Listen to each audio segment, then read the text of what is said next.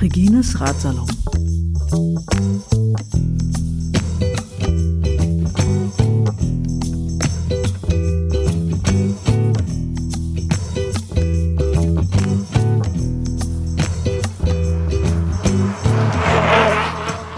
Herzlich willkommen zu einer neuen Ausgabe von Regines Ratsalon.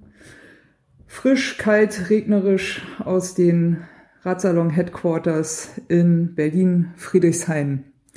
Ich freue mich außerordentlich, dass ich äh, heute einen Gast zu Besuch habe, den ich schon länger auf der äh, Liste hatte, Wanted Guests sozusagen. ähm, ich freue mich äh, erstens außerordentlich, dass es nun doch nach langer Zeit geklappt hat. Ich freue mich aber auch noch aus einem anderen sehr äh, besonderen Grund, äh, sehr, sehr außerordentlich. Ähm, zu Gast ist nämlich heute Michaela. Hallo Michaela. Hallo Regine. Michaela ist die Frau, die Regines Radsalons Logo in Speckstein gebaut hat. Und das ist einfach wahnsinnig großartig. Ich glaube, du hast mir das ähm, letzten Spätsommer gegeben, also Spätsommer 2018 habe ich in Erinnerung. Ich glaube irgendwie August oder so ist fertig geworden. Das könnte hinhauen, ja. Ja. Ja, und äh, mittlerweile hat es also einen äh, kleinen Podest an meiner Wand bekommen und ich glaube, das siehst du heute auch zum ersten Mal, den Special Ehrenplatz, den es bekommen hat. Ja, live. live, genau. Ja, das Internet hat schon sein Übriges getan. genau. Ähm, du hast erzählt, dass du, um das Logo zu erstellen, drei Wochen gebraucht hast. Vielleicht sollte man noch mal kurz dazu sagen, also dieses Logo in 3D ist aus Speckstein. Du hast für das 3D eigentlich ja keine Vorlage gehabt, also hast ja nur die 2D Logo-Vorlage gesehen. Genau. Und du hast das Ding ohne, äh, wie nennt man das denn, elektronische Hilfsmittel gebaut. Also rein analog, Pfeile. Genau. Genau. Wie bist du auf diese verrückte Idee gekommen? Ja, Speckstein, also Arbeiten mit Speckstein ist halt ein Hobby oder auch mit Alabaster inzwischen. Es beruhigt mich und ist so ein, ja, ich mache es einfach gerne, wenn ich Zeit habe zu Hause und ja, ich weiß nicht, ich arbeite, also ich erstelle gerne Sachen für andere Menschen und dachte ich mir, mache ich der Regina einfach mal eine Freude. Ja, ist auf jeden Fall absolut gelungen. Also ähm, wirklich nochmal äh, großartige Sache. Also ähm, vor allem seit es jetzt hier an der Wand hängt äh, oder steht auf der seinem Podest vielmehr. Ähm, äh, das also findet auf jeden Fall auch seine gebührende Bewunderung. Also, das kann ich auf jeden Fall auch schon mal weitergeben. Das freut mich. ähm, ist so mit Steinarbeiten, 3D-Arbeiten, ist das äh, du machst es für dich als Hobby, aber nicht jetzt als irgendwie äh, Auftragsarbeit oder sowas. Nein, ich mache das nur als Hobby. Also natürlich, wenn jemand mal fragt, ob ich was für jemanden machen kann, klar, kommt dann immer auf die Größe drauf an und was äh, gewünscht wird. Und ja, dann entscheidet man, ob man eventuell einen kleinen Bonus zahlt oder nicht. Mhm. Ansonsten mache ich das einfach hauptsächlich, um anderen eine Freude zu machen. Ja, Freude gelungen. Gut. Ähm, so, okay, ich sehe schon, du hast dir ein Stichwort zurechtgelegt für ein äh, für eine Bezeichnung, die du beim letzten Mal immer gesucht hast und vergessen hast. Worum geht's? Um den Gewebezucker. Gewebezucker, okay. Gewebezucker, das wichtige Wort des Tages heute. Ja, umso mehr freut es mich, äh, dass du äh, dann doch mal zu Gast bist. Ich sage einerseits mal zu Gast, weil das hat ja schon lange gedauert. Ich weiß nicht, ich glaube ein oder zwei Jahre oder so. Ja. Ist ja schon irgendwie im Gespräch gewesen, dass wir mal zusammen podcasten. Und äh, mal ist jetzt aber tatsächlich auch zum Teekesselchen geworden quasi, weil äh, wir haben, äh, das ist auch noch nie passiert eigentlich, wir haben schon einen Anlauf genommen für, für, ein, äh, für einen Radsalon gemeinsam und äh, haben uns dann aber aus Gründen dafür entschieden, äh, das Ganze nochmal zu machen. Ich wollte nur einfach nochmal herkommen. Vielleicht auch das, ja, ist, äh, und mir Gummibärchen mitbringen. Das ja, finde genau. ich sehr gut. Gewebezucker.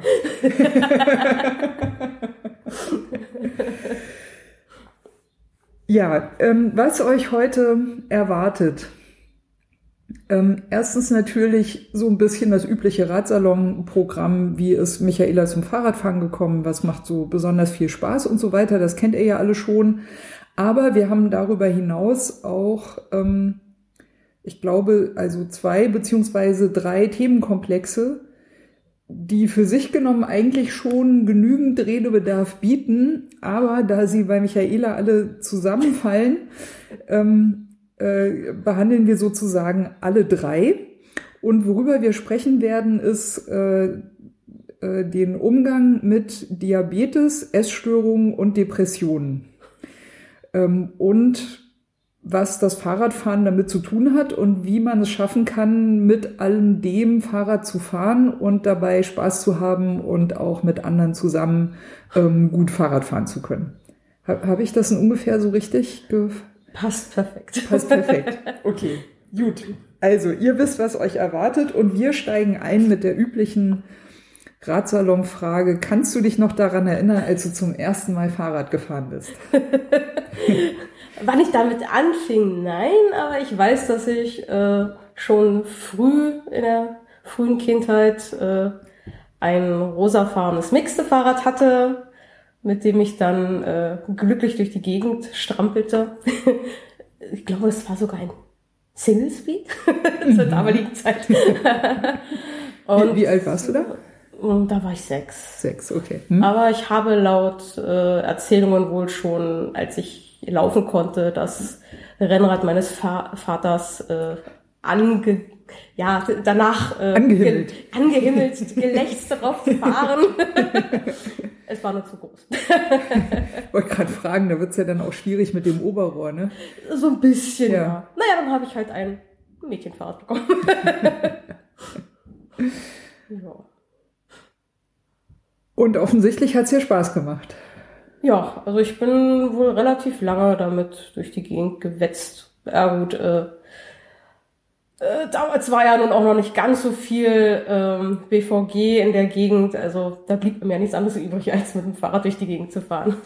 von welcher Gegend reden wir? Brandenburg oder? Nein, nee. schon Berlin, Berlin aber okay. äh, hm. Lichtenrade, das war ja nun auch noch ein bisschen, bisschen abseits in der Gegend. Da war nicht ganz so viel los. Verstehe. Und äh, das pinke Mixtrat war dann da in Lichtenrade gerade erhältlich oder war, hast du dir das gewünscht oder wie, wie, wie, wie, kam, wie kamst du zu dem Fahrrad? Das weiß ich nicht. Es wurde mir wahrscheinlich zum Geburtstag geschenkt. Also wie genau ich dazu kam, weiß ich nicht. Aber es kam auf jeden Fall von meinen Eltern. Aber sag mal, so pink ist, ist nicht so deins eigentlich, ne? nee, eigentlich nicht. eigentlich ist Fahrrad gar nicht so meins, aber seitdem ich äh, Radsport mache, muss ich gestehen, finde ich schwarze Fahrräder langweilig. okay. Inzwischen finde ich es schön, wenn Fahrräder bunt sind. Meine Fahrräder waren immer blau. Bis, bis Mr. Handsome kam, der war orange und dann war Schluss mit blau. ähm, wie, aber wie hat sich das denn entwickelt von ähm, dem pinken Mixtra zum Radsport.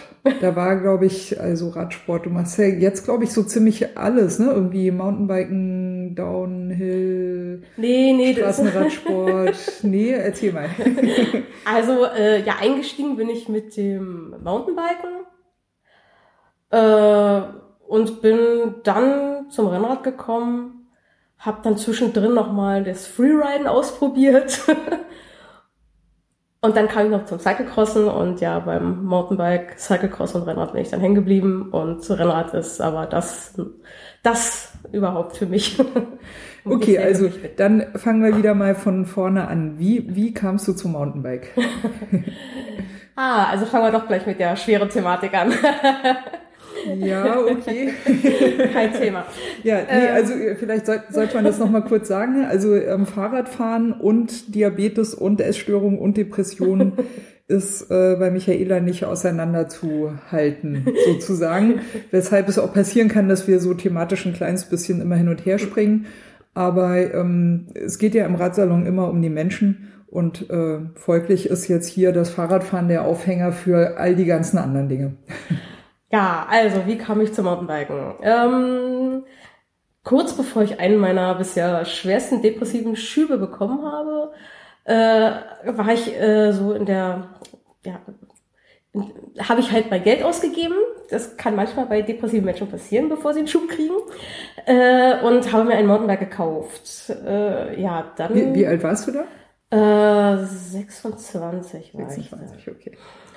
Und also warte mal jetzt nochmal nur noch mal kurz nachhalten. Ne? Also mit sechs hast du das pinke Mixtrad bekommen und dann war 20 Jahre ja das pinke Mixtrad oder nichts? gar nichts mehr. Gar nichts. Und dann kam das Mountainbike. Genau, okay, genau. alles klar. Jetzt haben wir den, den äh, Faden wieder. Hm? Genau. Und ähm, ja, nach diesem Schub äh, war ich ein halbes Jahr nicht mehr wirklich ansprechbar oder während des Schubs. Und danach fing ich an, ähm, ja, mich aufs Fahrrad zu setzen. Warum auch immer, ich weiß es nicht. Und dann halt durch die Wälder, wenn man das so in Berlin sagen kann, zu streifen. Und ja, also war halt immer allein unterwegs. Ich kannte ja zu der Zeit noch keinen, der wirklich auf dem Fahrrad saß. Wälder Berlins ist wahrscheinlich dann hier ähm, Havelchaussee, Nee, nee, nee. Müggelberge. Ich, äh, genau, ich bin zu den Müggelbergen. Okay, alles klar. Die Müggelfraktion. Mhm. Ja, genau. Habe dann mit dem Mountainbike meine Gegend dann erkundet, äh, in der ich ja auch schon seit fast sechs Jahren wohnte. Ah nee, gar nicht. Äh, Damals habe ich da erst seit drei Jahren gewohnt. Ja. Und, Drei Jahre.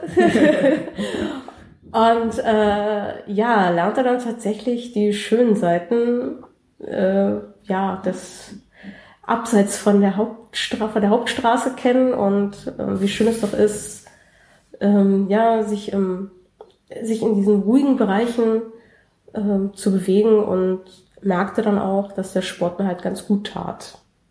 Ist das was, was vielleicht ein bisschen ähm, auch hilfreich ist, wenn, wenn man äh, depressiv ist, dass man irgendwie weiß, man kann einfach raus und äh, hat auch da nicht mit Menschen zu tun, also auch, auch sozusagen stadtverkehrstechnisch nicht mit Menschen zu tun? Ist das vielleicht was, was irgendwie die Situation so ein bisschen angenehmer macht? Oder würdest du sagen, eigentlich egal?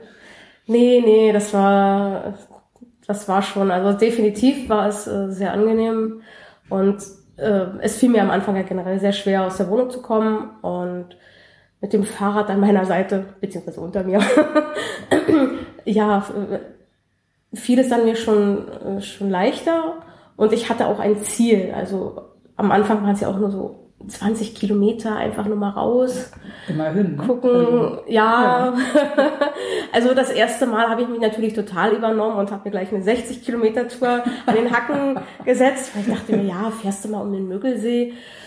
Damals hatte ich noch kein Navi, keine Navigation, gar nichts. Ich bin einfach mit einem Stadtplan, also habe mir den Weg eingeprägt und bin aus dem Kopf drum herum gefahren. Es wurde da etwas länger.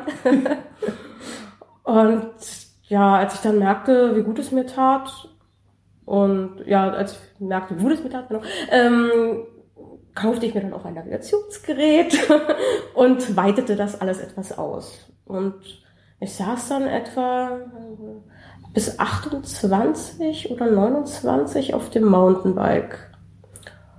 will ich noch mal ein bisschen ähm, einhaken. Also ähm, wie, wie kam die Idee, dass es ein Mountainbike sein sollte? War das wirklich quasi so ein, also bis jetzt äh, hört es sich so an, das war so ein spontan Ding und hast du dann eben einfach das Mountainbike gehabt und irgendwann bist du dann auch damit gefahren und hast gemerkt, es tut dir gut? Oder war das so irgendwie, oh, ich will unbedingt mal Mountainbike fahren und jetzt habe ich eins und äh, ich fühle mich gerade nicht so wohl. Also wie, wie hing das zusammen? Ja gut, äh, also ich muss gestehen, ich habe ein bisschen geschummelt. Ich hatte vorher tatsächlich schon ein Rennrad, Okay. mit dem ich aber tatsächlich nur einmal gefahren bin, weil es war mir zu groß. Ich habe mich unwohl drauf gefühlt und habe die ganze Sache dann abgeblasen. Das war aber auch schon viele, viele Jahre vorher, da war ich 22 oder so. Und das stand dann halt einfach nur rum. Und äh, ich hatte schon immer eine Affinität zu Fahrrädern, muss ich äh, noch dazu sagen. Also ich finde einfach die, Die Form leuchtenden schön. Augen für das Rennrad deines Vaters. genau. Fahrräder waren irgendwie schon immer toll. Und dann fing ich ähm, ja also etwa ein paar Wochen vor diesem Kauf an, äh, Äh, in dem Laden, wo ich mir damals das äh, Rennrad geholt habe, mich nochmal äh, über diese Fahrräder allgemein zu informieren und eventuell auch etwas in meiner Größe zu finden. Was ja mit 1,56 Meter nicht gerade so einfach ist. beim Mountainbike vielleicht sogar noch einfacher als beim Rennrad. Nee, damals nee, auch, auch, noch nicht. nicht. Okay. Nein, nein, ja. das war. Und äh, ja, da kamen dann gerade von äh, einem Hersteller die ersten äh, Damen-Mountainbikes heraus und ja, da habe ich dann einfach zugegriffen, äh, wo ich sagen muss, dass ich da allerdings auch äh, ein halbes Jahr drauf warten musste, bis das Ding dann produziert wurde. Ich bin jetzt natürlich neugierig geworden auf den Hersteller. Ich würde auf Specialized tippen, aber. Nein, äh, es ist nicht nee, Specialized. Es was ist, war's? Es war Cube. ah, okay.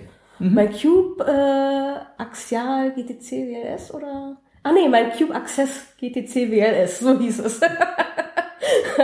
Wofür auch immer diese Buchstaben stehen, aber sie werden irgendeinen Sinn haben, ja. genau, das, das Rennrad war das Axial. Mhm, okay. genau, also standen halt zwei Räder bei mir in der Wohnung und wurden erstmal nicht bewegt. Weil, aus Gründen. Ja, weil ich meinen Hintern nicht hochbekommen habe und ja, ich schon halt seit vielen, vielen Jahren in der Dep oder seit vielen, vielen Jahren depressiv war und es aber noch nicht wirklich wusste oder wahrhaben wollte. Und mir fiel halt alles schwer. Ich habe dann plötzlich so eine, war ich so, ey, jetzt hole ich mir was, jetzt mache ich, jetzt will ich mein Leben ändern. Und das brach dann halt wieder ganz schnell wieder weg. Ich könnte mir auch vorstellen, weil wenn ich, wenn ich mich richtig entsinne, war eigentlich die Diabetes zuerst äh, das Thema. Und ich könnte mir vorstellen, dass es schwierig ist, dann äh, auch festzustellen, dass eigentlich aber auch noch eine Depression eine Rolle spielt. Also ich, was ich persönlich kenne, ist halt, also ähm, sagen wir mal, ähm, nicht ganz so helle Momente in Phasen von Unterzuckerung. also ich könnte mir vorstellen, dass, dass das halt was ist, wo man noch sagen kann, okay, ne, das halt eben also schwankt sozusagen und dann irgendwie vielleicht noch auf die Idee zu kommen, öh, nee, ist aber eigentlich auch eine Depression noch irgendwie dahinter, hm, ist vielleicht auch ein bisschen tricky, könnte ich mir denken, oder? Habe ich das äh, so, so richtig verstanden? Ja, du hast es tatsächlich richtig verstanden. also ähm, Blutzuckerschwankungen ähm, können ja auch tatsächlich zu Depressionen führen, jetzt nicht zu dauerhaft welchen, aber man fühlt sich halt eine Zeit, äh, eine Zeit lang sehr stimmungslos, teilweise auch frustriert. Ähm, aber ist natürlich auch bei jedem Diabetiker anders. Aber bei hohen Blutzuckerwerten ist man halt auch antriebslos. Und wenn die sich dann halt eine Zeit lang halten, jetzt mehrere Tage oder so, äh, eventuell auch durch Erkrankung, Erkältung, was auch immer, äh, ja, könnte man schon meinen, dass äh, das tatsächlich nur am Diabetes, an den Blutzuckerschwankungen liegen könnte. Aber äh, hätte ich mein Hirn damals angestrengt, hätte mir vielleicht klar sein sollen, dass so äh, 30 Jahre Depression vielleicht äh, Blutzuckerschwankungen nicht da gewesen wären. Hm, ja. Hm. Aber wer möchte das schon haben, ne? Naja, aber andererseits bist du ja auch quasi damit aufgewachsen. Ne? Also es ist ja auch ein äh, nicht so einfacher Schritt, äh, mit sozusagen zu erkennen, dass das, was für einen eigentlich ja normal, eine normale Bedingung mhm. ist, mit der man eben also wächst und sich, sich entwickelt und ja auch also psychisch, mental und als Charakter und Persönlichkeit auch entwickelt. Also da dahinter zu steigen, dass äh, da Bedingungen dahinter stecken, die man, die eben vielleicht jetzt doch nicht so normal sind für wie man sie gehalten hat, ist ja auch, also finde finde ich sehr schwierig. Also ich denke, das ist auch was, wo man wahrscheinlich sehr, sehr viel, ähm, naja, sagen wir mal so, äh, Unterstützung und Spiegelung von außen auch braucht, um da überhaupt irgendwie draufkommen zu können. Ja, wahrscheinlich, ja. Also ja. naja, ich meine, äh, kein, kein Mensch ist eine Insel, ne? Also wir sind immer mit anderen irgendwie verbunden und äh, irgendwie merkt man, merkt man daraus ja auch ein bisschen, wer man ist und wo man, wo man steht und ob die Dinge okay sind oder nicht okay sind und äh, ob es an einem selbst liegt oder an den anderen liegt oder was auch immer. Ich meine, das wird ja auch sehr schnell super komplex und man kann eigentlich gar nichts mehr so richtig sagen. Vielleicht oft. Naja, das, ich hatte halt damals niemanden wirklich, der mir was gesagt hat, weil ich war Einzelgänger und äh, mein Zimmer war mein bester Freund. Beide Eltern äh, arbeitstätig, selbstständig, also war nicht immer jemand zu Hause. Ja, dann würde ich sagen, äh, steigen wir doch vielleicht bei der Diabetes erstmal ein. Ich glaube, das war so das Erste, womit es irgendwie losging, was wahrscheinlich auch irgendwie feststellbar war. Genau. Genau. Also, die Diabetes wurde 1989 entdeckt. Äh, ja, mit Verdacht auf Blasenentzündung kam ich ins Krankenhaus. Oh. Naja, was macht ein überzuckerter Diabetiker am liebsten? Wasser trinken. Und zwar massenweise. Natürlich muss er dann auch noch aufs Klo. Und äh, der Harndrang ist dann sehr, sehr stark. ja, und ähm, ja, aus diesem Verdacht wurde dann der Diabetes und äh, ich blieb dann halt mal eben drei Monate im Krankenhaus. Shit. Zu der Zeit äh, war die Einstellung äh, damals, also war die Einstellung, hat die so lange gedauert, gebraucht. Ja, heutzutage ist man drei Tage drinne. mhm. Ja, das ist ja schon eine ziemliche Verbesserung. Ne? 89 sagst du, das war vor 30 Jahren. Genau. Ja. Mauerfall? ja, den habe ja, ich total richtig. im Krankenhaus verbracht und nichts mitbekommen. Okay, super, danke. ja, also in 30 Jahren sozusagen kann man sagen, ist die, hat sich die, die Diabetes-Diagnose verbessert von es dauert drei Monate zu es dauert drei Tage. Genau, naja, nicht die Diagnose, sondern einfach die Einstellung. Also das ah, ging, okay. Entschuldigung, ja, äh, damit los halt, äh, was, wie viel Insulin wird benötigt, äh, auf wie viel Broteinheiten stellen wir das Kind ein. Also das war nicht, heute äh, sage ich, ich esse jetzt eine Pizza und spritze dann oder spritze vorher und esse dann die Pizza. Damals war das, das Kind muss viermal am Tag essen und das äh, so und so viel Kohlenhydraten zu dieser Uhrzeit. Mhm. Also ich hatte vier, vier Mahlzeiten. Ich sollte davon am besten keine verpassen. Und äh, auch die vorgegebene Broteinheit musste zu sich genommen werden. Äh, Hört sich stressig an. Ja, also schön war es nicht. Für meine Mutter war es natürlich nicht schön. es musste halt immer jemand da sein und kontrollieren und machen und gucken und Natürlich musste der Blutzucker ja auch überwacht werden und äh, die Geräte haben, also mein erstes Blutzuckermessgerät hat nur fünf Minuten gebraucht, um den Blutzuckerwert zu, ähm, zu zeigen. Heutzutage braucht meins fünf Sekunden. okay, da hat sich noch was getan, offensichtlich. So ein bisschen, genau. Und ich bin auch noch mit Plastikspritzen eingestiegen. Also die Glasspritzen habe ich nicht mehr mitbekommen. Mhm. Und äh, ja, ich glaube, reines Schweineinsulin hatte ich damals. Und das wurde auch nur einmal am Tag. Also wurde morgens oder abends gespritzt und damit wurde, hatte man gehofft, äh, eine stabile Linie zu halten, also einen stabilen Blutzucker. Ist das heute auch noch Schweineinsulin? Äh, nee, heute wird es chemisch hergestellt. Okay. Also früher war es nicht vegan, heute ist es vegan. genau. naja, ist ja vielleicht auch nicht, nicht das Schlechteste. Ne? Ja. Einfacher jetzt ranzukommen. Genau, also okay, wir hatten die, wir haben die Diabetes-Diagnose äh, gehabt, die ähm, die äh, richtige Einstellung rauszufinden, alles nicht so einfach. Ähm, und dann kam noch irgendwann die Depression dazu. Ah, also da. nee, wir wollten, nee, ich habe mich jetzt gerade, glaube ich, gerade ver, verrannt. Ähm, wir hatten, wir hatten die Diabetes und wir wollten zur Essstörung kommen. So rum die können wir gerne auch noch gleich ja, mitnehmen. Genau. Passt eigentlich auch ganz gut, ja. Also als äh, kleines Kind mit sechs Jahren äh, frisch Diabetes und zur damaligen Zeit durften wir kaum Fettprodukte essen. Also es gab nur eine Diabetesrichtung, keine Typ 1, 2 oder wie viel auch immer. Ähm, es gab nur einen Diabetes, also da zählten die Alten dazu, die Fettleidigen und äh, die jetzigen Typ 1er, was ich bin. Und also kein Zucker, kein Fett oder so gut wie kein Fett. Ja, und. Keine Pizza. Naja, schon, aber es halt auch nur in den vorgegebenen Mengen. Also, mhm. das war dann ein Stück vielleicht. Ja, und dann, was, irgendwann fing ich dann halt an, habe ich meiner Mutter dann tatsächlich ihr Geld stibitzt und bin dann mit meinem kleinen rosa Fahrrad zur Tankstelle gefahren und habe mir halt die Dinge geholt, die ich auch essen wollte. Und daraus entwickelte sich dann über die Zeit halt eine Essstörung. Also die begann bei mir schon mit acht aber du äh, wolltest das essen und musstest aber gleichzeitig darauf achten, dass es niemand merkt und dass es deine, dass es die Diabetes nicht, genau. nicht ins genau. Schwanken gerät, weil sonst, oh, schwierig, ja. Ja, hm, okay. ich habe halt tatsächlich hm. viel manipuliert, sehr viel gelogen damals. Alles, was den Blutzucker betraf, ist natürlich nicht schön, aber ja, also meine Mutter und meine, mein Diabetologe haben natürlich damals mir nicht geglaubt, wo mein Blut, mein HbA1c auf 10 war. Und ich meinte, ja, keine Ahnung, wie das zustande gekommen ist. meine Blutzuckerwerte waren ja alle gut. Aber versucht das meinem Kind klar zu machen, dass sich das gerade das Leben zerstört.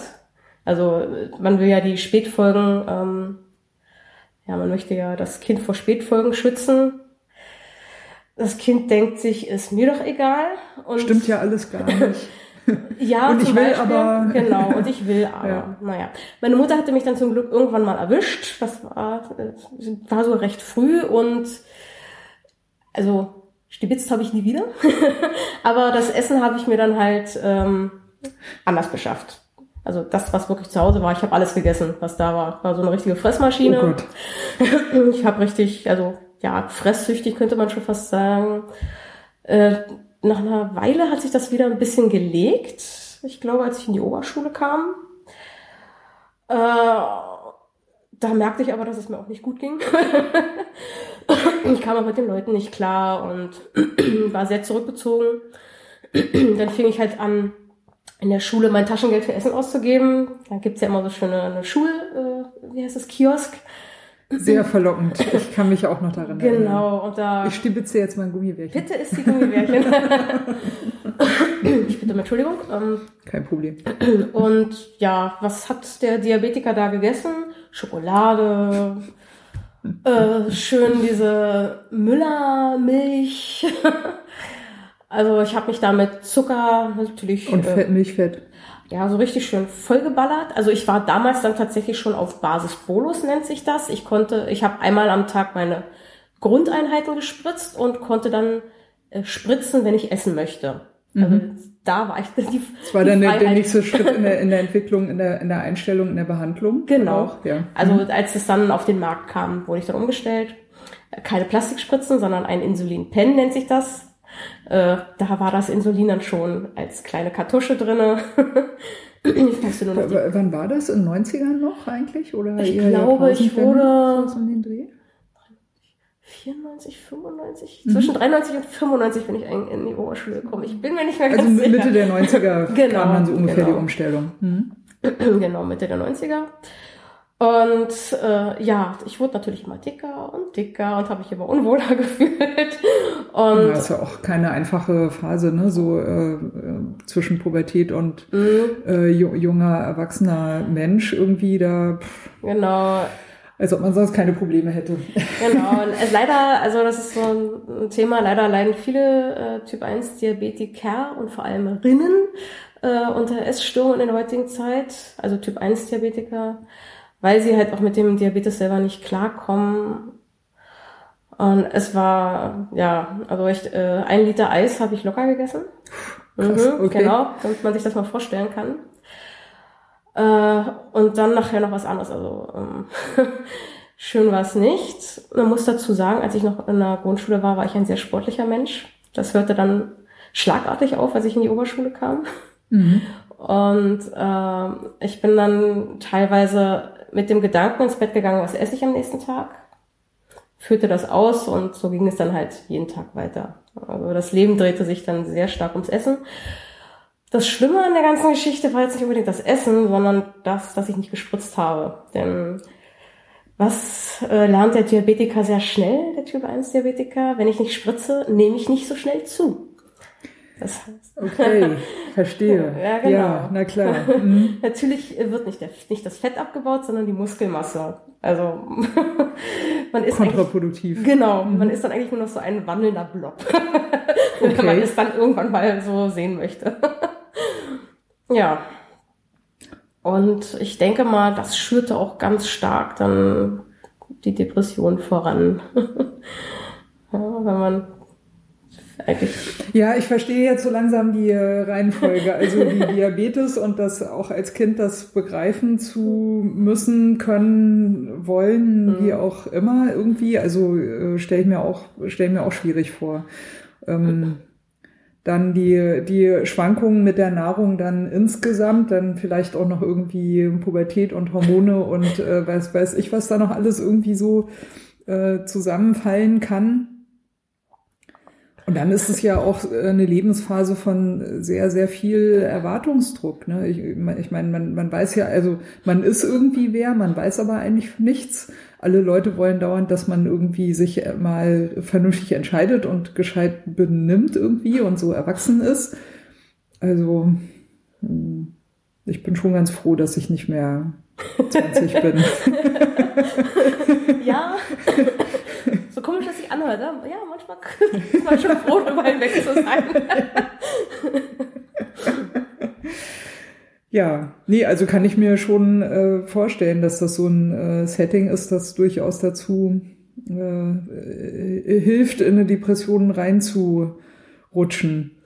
Wo, wobei äh, ich ja bei der äh, Depression ganz interessant finde, ähm, es gibt ja wohl irgendwie äh, quasi so äh, unterschiedliche, wie soll man das sagen, unterschiedliche Ideen, also woher Depression eigentlich kommt. Es gibt ja die einen, die sagen, es ist so eine quasi ähm, im, im Hirn oder hormonell oder quasi so neurologisch ähm, bedingt. Und folglich äh, sind die, diese Menschen natürlich auch der Meinung, dass man es medizinisch behandeln kann, weil das ja eigentlich nur rein, also nur rein materiell faktisch darum geht, sozusagen das, was da ein bisschen im Ungleichgewicht ist, irgendwie wieder herzustellen oder überhaupt herzustellen, je nachdem, ob es vielleicht, weiß ich nicht, angeboren ist oder im Laufe der Zeit sich entwickelt hat. Und dann gibt's ja auch noch andere Menschen, die ähm, sagen, naja, hm, das kann eigentlich so auch nicht so ganz stimmen, weil zum Beispiel ähm, Menschen, die gerade eine schwierige Phase haben oder in Trauer sind, ähm, eigentlich die gleichen Symptome haben, aber das geht ja dann auch irgendwann wieder weg. Also kann es nicht eine, äh, eine, eine materielle, physische, also Fehlfunktion sein. Also Fehlfunktion finde ich ja auch immer noch ein bisschen unglückliches Wort, weil ich meine, Körper sind immer unterschiedlich. Ne? Was ist schon normaler Körper? Ich habe keine Ahnung, ich kenne kenn sowas nicht. Ne? Man kann ja froh sein, wenn der Körper insgesamt irgendwie halbwegs gesund ist und halbwegs gut für einen funktioniert, so dass man ein halbwegs gutes Leben haben kann mit einer guten Lebensqualität. Aber insofern würde ich noch nicht mal sagen, dass es sowas gibt wie wie eine Normalität. Also es gibt eine Gesundheit, ne? aber die sieht halt auch für jeden Menschen vielleicht ein bisschen anders aus und kommt halt unter anderen Bedingungen zustande. Für manche ist halt viel Radfahren damit verbunden, ne? dass sie halt irgendwie gesund bleiben oder sich genau. gesund fühlen. aber auch das muss man erstmal körperlich ja auch können. Ne? Das genau. Also, ja, genau. Ähm, bevor wir nochmal zu der Depression kommen, ich würde ganz gerne nochmal weil wir gesagt hatten, äh, wir wollen ein bisschen versuchen, thematisch vorzugehen. Mir fällt das auch immer ein bisschen schwer, weil ich ja immer eher so menschlich, äh, chronologisch unterwegs bin. Ähm, also wir haben die Diabetes, glaube ich, haben wir so halbwegs bis Mitte der 90er sind wir da jetzt gekommen. Äh, die Essstörungen, die dazu aufgetaucht sind, vielleicht äh, also wenn zu den Essstörungen noch eine Depression dazukommt. Also du hast dir dann so richtig alles auf einmal aufgeschaufelt sozusagen. Ja, naja, klar. Meine Mutter sagt immer, ich habe hier geschrien, als äh, vor der Geburt gefragt wurde. Und ich habe beide Hände gehoben. so langsam glaube ich das auch. Bitte nochmal Entschuldigung. Ähm, ja. also die Depression ist halt, wir wissen halt nicht, was zuerst da war, das Huhn oder das Ei, die Depression oder die Diabetes. Ähm, meine Mutter wurde schon, als ich im Kindergarten war, gefragt, ob mit mir dann alles in Ordnung sei. Also da muss ich mich wohl schon seltsam verhalten haben. Ob das jetzt eine Depression war, ist, wissen wir nicht. Äh, was wir wissen ist, dass die Depression mütterlicherseits, von mütterlicher Seite kommt. Also in meiner Familie, Mutter und Schwester und ich, wir haben sie alle abbekommen. Ja, und die entwickelte sich dann natürlich. Also, Was ja, wenn, wenn du es jetzt so den genetischen Aspekt ähm, erwähnst, könnte man ja denken, das spricht vielleicht eher dafür, dass es eine, eine physische, also eine neurologische Veranlagung ist, quasi. Also bevor wir dann voranschreiten, ähm, ja. also meine ähm, Therapeutin, eine sehr gute übrigens, muss ich dazu noch sagen, äh, bedanke ich mich hier gleich nochmal bei ihr. ähm, ist ja auch nicht zu unterschätzen. Nein, mhm. sie hat mich auch äh, hat mich äh, unterstützt und ich bin auch sehr glücklich. Und sie hat auch gesagt, sie hätte nie gedacht, dass ich es äh, jemals so weit wieder nach oben schaffe. Yippie! Ja. äh, sie meint, also äh, ich habe natürlich nicht alles behalten, aber äh, also wir hatten auch darüber gesprochen, ob das nun physiologisch oder welche welche Hintergründe das auch haben könnte. Also ähm, es gibt halt auch organische Depressionen, die halt von organischen Fehlfunktionen halt wie auch eine Diabetes äh, äh, kommen kann oder irgendwelche Versagen im, im, der Organe äh, natürlich die Imbalance im Kopf oder halt auch ähm, umweltbedingt. Also alles, was von mhm. außen an einen Menschen herankommt, kann auch zu einer Depression führen. Also es können auch alle Sachen auf einmal sein. Es muss ja nicht immer mhm. nur eine Sache sein. Und das bedeutet ja auch, dass niemand davor gefeit ist. Ne? Also sowas wie, ich bin schon immer so, mir ging es schon immer gut, nö, Depression, kein Thema, äh, kann in fünf Jahren noch anders aussehen. Ja, leider. Mhm. Also einer meiner besten Freunde, den hat's dann auch ganz böse erwischt einmal. Und äh, mit dem habe ich dann auch viel Zeit auf dem Fahrrad verbracht. hab ihn tatsächlich rausgetreten. Und äh, ja, aber er war, ist eigentlich auch ein sehr starker Mensch. Immer noch ein sehr starker, aber es hat ihn dann halt durch eine Trennung ganz stark zu Boden gerissen und oh, viele, viele Jahre. Und er arbeitet sich immer noch hoch. Also Kann leider passieren. Ja. Aber wir hoffen mal, dass es niemandem sonst weiter passiert.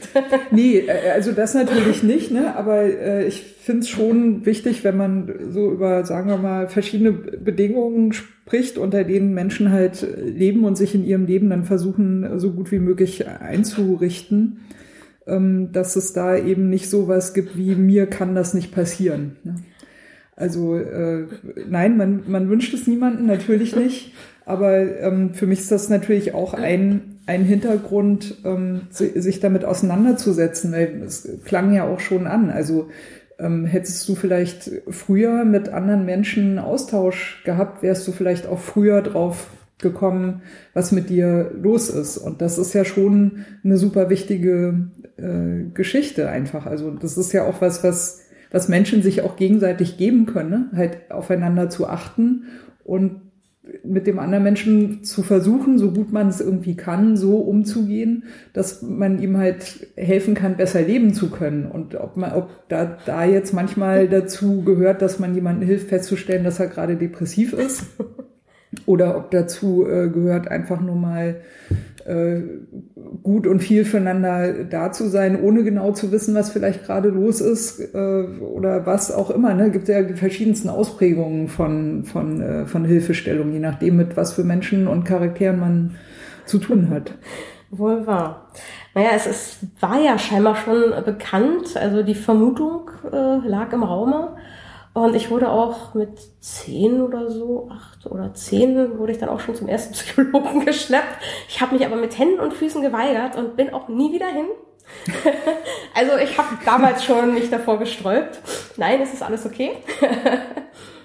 ähm, ja, dann habe ich das tatsächlich auch äh, hinten runterfallen lassen. Und was sollte meine Mutter tun? also konnte da auch nichts machen. Was soll man mit einem äh, bockigen Kind dann machen? ja. Ja, das dann noch dazu heimlich sich überfrisst und. Genau, die Blutzuckerwerte ja. manipuliert und so weiter. Also, ja. Hm. Und, da hat sie es nicht einfach gehabt, ne?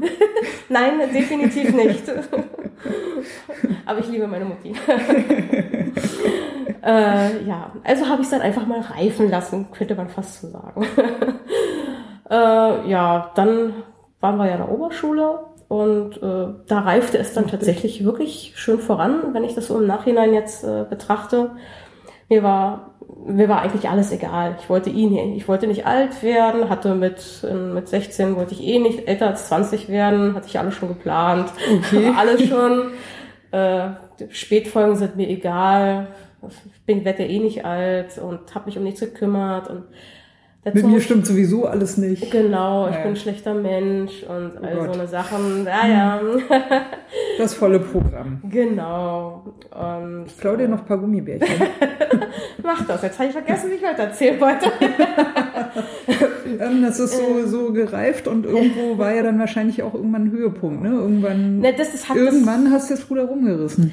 Das hat noch gedauert. Mhm. Also man muss noch dazu sagen, dass äh, wenn ein Mensch in einer schweren Depression äh, liegt oder gerade darin lebt, dass tatsächlich auch die Hirnfunktion eingeschränkt ist. Also man, ähm, als ich dann aus, nach meinem ganz schweren ähm, Schub äh, konnte ich tatsächlich wieder klar denken. Also ich konnte plötzlich nahm ich andere Dinge wahr und äh, konnte andere Bücher lesen.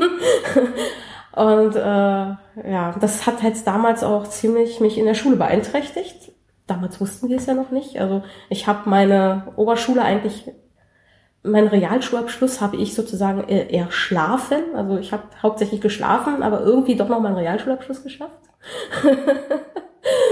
Und ähm, ja, danach wusste ich einfach auch nicht mehr weiter. Dann war ich, wie alt war ich dann? 16, 17? Mhm. Ja, genau. Und ja, habe dann noch mal was drangehangen an der Schule und bin auch nicht weitergekommen, weil mir weiterhin alles egal war. Mir war eigentlich alles egal. Ich äh, habe keine Ausbildung gefunden, mir ging es immer schlechter und schlechter. Und ich, das war bevor dieser erste schwere Schub Genau, das war noch davor. Und da, Wo du so eigentlich noch gar nicht auf dem Schirm hattest, dass du eigentlich auch Depressionen genau. hast. Mhm. Also da ähm, kamen diese depressiven Schübe halt schleichend. Mir ging es ab und an zwischendurch auch mal ganz gut. Da habe ich dann auch wieder was gemacht, habe tatsächlich mal wieder äh, einen Rollschuh gelaufen und äh, habe mich auch mal auf mein Fahrrad, mein altes Fahrrad damals gesetzt, das auch viel zu groß war, muss ich nochmal anmerken. und bin auch durch die Gegend gefahren. Jetzt nicht extrem sportlich, aber ich habe was gemacht. Und dann ging es wieder los. Und dass diese Schübe zogen sich auch über mehrere Jahre hin.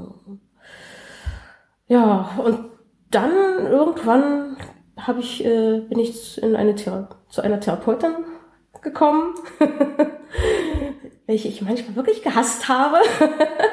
Aber im Endeffekt auch bin ich ihr total dankbar. Und äh, sie hat mich immer gedrängt, dass ich doch in eine Klinik mal gehen soll und Mal alles beobachten, ein bisschen genau, genauer untersuchen, ein bisschen dich einstellen und ja, die Diabetes ist ja auch immer noch da, ne? Genau. Ja, die ist ja nicht verschwunden genau. plötzlich. Und ich habe mich mhm. auch mit Händen und Füßen gewehrt. Ich gehe nicht. Warum eigentlich, wenn ich fragen darf? Ja, weil ähm, für mich ist so meine Wohnung mein, mein heiliger ah, Ort. Ah, okay. Ich will abends mhm. nach Hause, ich will in meinem eigenen Bett schlafen und das ist so mein, mein sicherer Ort, genau so nennt man das dann, mein sicherer Ort. Weil es einen Rückzugsraum haben. Genau, ja. und äh, weil überall die anderen Menschen und äh, ich und Menschen, äh. naja, noch ganz, ganz schlimm. Also je weniger, desto besser. Äh, muss dazu auch noch sagen, ich bin auch noch in der Gothic-Szene damals gelandet. Das passte natürlich alles drumherum und äh, hab, äh, passte da auch sehr gut rein, hab halt auch geschnitten und all so eine Sachen. Also Leute, mit, die mit mir fahren, haben mich ja schon gesehen, die wissen, wie ich aussehe. Und naja, ähm, äh, ja, genau. Dann habe ich tatsächlich dann nach dem zweiten Anlauf Ich klaue dir noch ein paar Gummibärchen. klau sie dir, ich habe noch eine ganze Tüte dabei. Ja, äh, die Regine wird hier gerade von mir gemästet. das ist meine, das sind meine, meine Traubenzuckerstückchen, die ich immer sicherheitshalber dabei ja, habe. Ich, ich esse gerade der Diabetikerin, die bei mir im Radsalon zu Gast ist, die Zuckerration weg. Zum Glück habe ich ein Maxi-Pack dabei. genau, ich habe vorher nachgefragt. Alles gut. genau. Ähm, ja, also beim zweiten Anlauf habe ich dann gesagt, okay, ich gehe in eine Tagesklinik bin da wirklich mit schlechter Laune hin. hab dann auch meine Zeit erstmal abgesessen und dann, als es dann zum Ende dieser, ich glaube, sechs Wochen waren das, glaube ich, stürzte ich dann von innerhalb von zwei Tagen ein. Ähm, man, die Ärzte meinte, es kann daran gelegen haben, dass äh, ich da so eine Art äh, sicheren Ort gesehen habe, also wo ich mich um nichts kümmern muss, wo mir Mhm. ich, ich nichts im Hinterkopf habe, ich muss nicht zum Amt, ich muss nirgendwo hin oder sonst irgendwas. Und Nach innerhalb, dem Essen wird geguckt, nach, ne, dass, Genau. du, dass du richtig schläfst und. nee, nee, ja. ich, ich war in der Tagesklinik, ich bin abends nach Ach so, Hause. ah ja, ja, stimmt. Genau. Und ja, äh, dann innerhalb von zwei Tagen habe ich so gut wie nicht mehr gesprochen.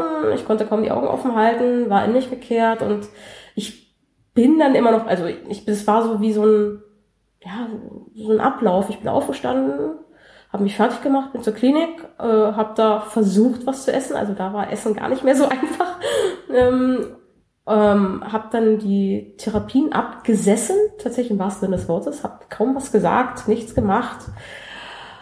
Ja, und dann wurde ich dann einmal zur Ärztin zitiert und meinte, ja, so wie sie jetzt sind, lassen wir sie natürlich nicht alleine.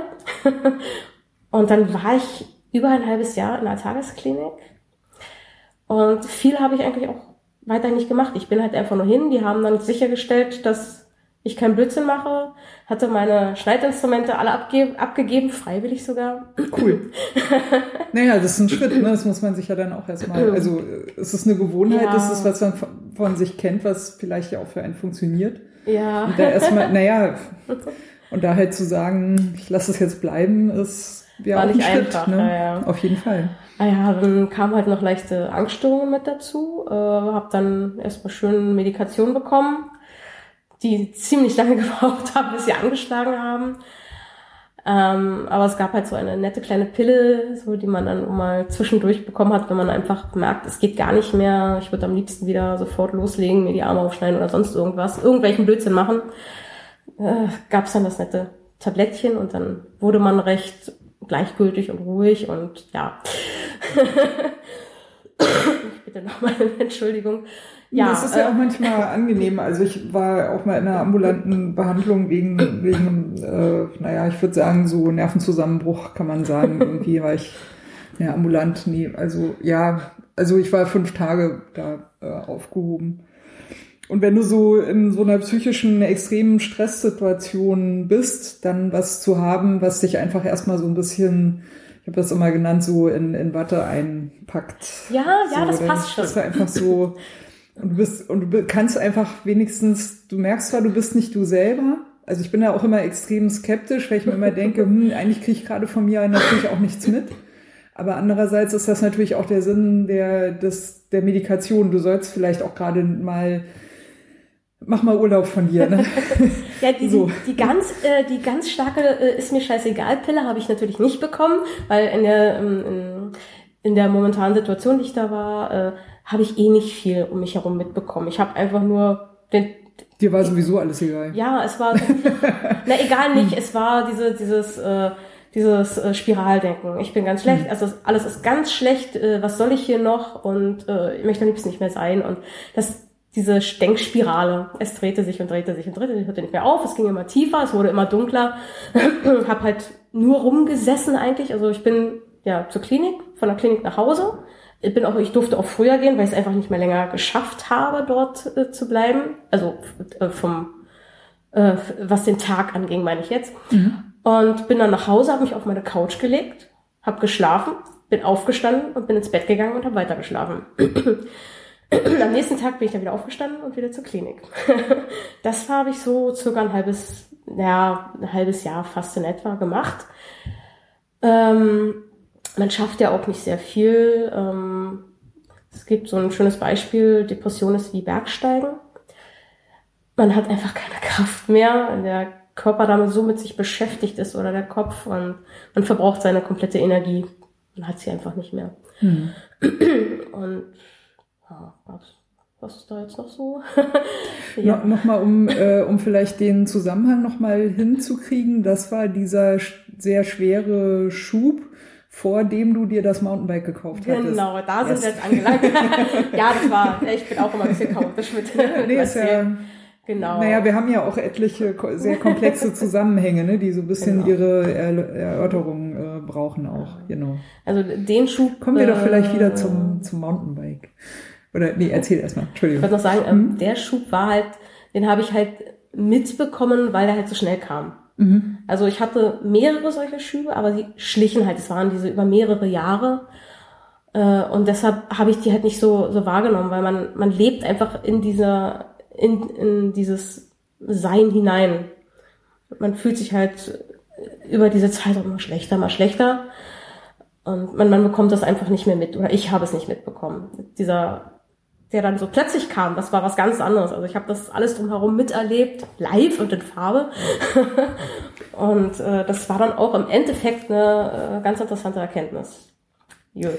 eine, ähm, eine gute Facebook-Freundin von mir, die ähm, äh, auch mit äh, Depressionen zu tun hat, auf, auch teilweise aufgrund von Medikation, ähm, die schrieb das auch kürzlich, dass sie eigentlich sogar schon, schon wusste, dass halt ne, jetzt bestimmte Dinge aufgrund der Behandlung auf sie zukommen, die, äh, die machen werden, dass, dass äh, ne, also Depression sehr wahrscheinlich wird. Und sie sagte, sie weiß auch eigentlich schon, ne, sie weiß, was da Abläufe ist, es alles kennt. Hm, hm, hm. Und schrieb irgendwie trotzdem, dass sie das weiß, ähm, hat sich das halt doch wieder so komisch von hinten eingeschlichen und sie hat es halt doch nicht richtig gemerkt fand ich, fand ich sehr bemerkenswert. Also das ist, es ist, es ist eben Depression nicht sowas oder sagen wir mal so äh, psychische, geistige Bedingtheiten sind halt nicht sowas, ne, was man so an- und ausnipsen kann oder wo man so sagen kann, ah, jetzt ist es so, ah, jetzt ist es so, ah, jetzt ist es wieder nicht so, jetzt ist es besonders heftig, ja. jetzt ist es irgendwie gerade, hm, hm, hm, sondern vielleicht kannst du erst, merkst du erst hinterher oder wenn sich, wie du jetzt auch sagst, ne, dann plötzlich irgendwas einstellt dann kriegst du überhaupt erst so, ach, das ist es. Genau. Und davor lebst du halt und weißt auch vielleicht nicht so richtig, was mit dir los ist und folglich weißt du auch nicht so richtig, was du eigentlich mit dir machen kannst oder wie du gut zu dir sein kannst damit es dir vielleicht äh, also besser geht. Und vielleicht willst du ja auch gar nicht, dass es dir besser geht, weil das ja für dich eben so ist. Das ist halt, dein Leben ist eben so erstmal. Also. Ja, leider. Ja, ja, es ist tatsächlich ja. so. Aber ähm, was man daraus oder was ich daraus gelernt habe, war, ähm, ich weiß jetzt, worauf ich achten muss. Das mhm. war ist äh, eine sehr wichtige Erkenntnis gewesen, worauf muss ich achten. Ähm, wie verhält sich mein Körper auch in dem Moment? Also halt dieser starke Energieverlust, die Müdigkeit, die ich hatte. Oder halt, ich komme überhaupt nicht mehr hoch. ja, aber jetzt kommen wir ja zu dem Punkt, wie ich das so halbwegs äh, unter Kontrolle bekommen habe. Mit dem Mountainbike. genau. ja, also ich stieg dann halt aufs Fahrrad, genau, und fing an zu strampeln. Das habe ich dann auch schon tatsächlich gemacht. Du wolltest, du wolltest äh, um den Müggelsee fahren und solltest eigentlich nur 20 Kilometer und dann waren es aber 60 und äh, genau. Ja, gib ihm. Okay. Genau, mhm. genau. Das habe ich dann auch tatsächlich schon äh, getan, äh, als es dann langsam abklang. Also von dem ganz, äh, ähm, von der ähm, schwere depressive Episode nennt sich das heutzutage, mhm. als sie so langsam besser wurde, in Anführungsstrichen sage ich mal besser, als es als ich wieder rauskam, was machen konnte, fing ich dann an damit und es wurde mir dann auch tatsächlich von der Klinik gestattet, weil eigentlich unter Medikation dürfen wir ja nicht Rad fahren. Aber die haben gemerkt, es geht mir dadurch besser und es wurde mir dann gestattet und äh, auch unterstützt. ja, äh, damit fing ich dann mit dem Rad, ja, mit dem MTB an. Äh, natürlich äh, war ich erstmal frustriert, weil ich kam nicht voran und ähm, außer Atem. Ich habe ja damals auch 60 Kilo mehr gewogen. Nein, 30. 30, Entschuldigung. 30. Sagen wir mal viel mehr. genau. und äh, ja, also es, es war schon ein bisschen frustrierend, weil ich konnte halt mit keinem mitfahren, weil ich auch nicht hinterher kam das sind dann wieder so kleine Nebenkrankheiten, die äh, erwähne ich dann nachher auch noch, die sich mein Körper dann auch noch ausgesucht hat. Ähm, ja, äh, genau, dann das Mountainbiken und ja, dann dachte ich mir, ich würde aber doch gerne mal Rennrad fahren, weil irgendwie kam ich von diesem Thema nicht weg. Rennräder, Rennräder sind Und toll. du hattest ja auch eins. Ich also es war zwar zu groß, glaube ich, aber du hattest ja, eins, ja. Genau. Und dann, ja, ich war damals schon bei Rennrad News angemeldet oder ich war schon viele Jahre dort angemeldet, habe halt immer mitgelesen und äh, schrieb dann einfach mal einen Post, ob denn nicht jemand mal einen kleinen dicken Anfänger unter den Arm nehmen möchte und äh, mit mir fahren möchte. ja, darauf meldete sich dann äh, meine inzwischen sehr gute Freundin Daphne. äh, sie hatte gerade ihr erstes Kind bekommen und hatte halt hat mich dann mitgenommen, während das Kind hinten im Hänger saß. Cool. Somit hatte sie halt ihre, äh, konnte sie halt ihr Training machen, weil sie war. Bisschen schwerer ziehen. Ja, es ist eine sehr durchtrainierte Dame, muss ich dazu sagen. Äh, mit dem zweiten Kind ist sie dann äh, noch äh, drei Tage vor der Geburt gefahren. Krass, okay, cool. Hm. Und äh, ja, dann zog sie mich halt mit, hat mich, äh, hat mir halt gezeigt, wie es alles geht und äh, dann war auch noch ihr Mann mit dabei äh, später und die beiden haben mich dann halt ins Team, also wie man ähm, in einer Gruppe fährt, eingewiesen und ich habe von den beiden schon eine Menge gelernt. Das war dann der Beginn des Rennradfahrens. I think this is the beginning of a beautiful friendship. Ja. Um Casablanca auch nochmal hier ins Spiel zu bringen, ja. Hm? Also ich bin natürlich auch weiterhin nach Mountainbike gefahren, weil äh, fiel mir noch ein bisschen leichter oder es, es fühlte sich einfach besser an, weil, ne, wie schon gesagt, das Fahrrad war zu groß. Ich fühlte mich einfach noch nicht wohl drauf.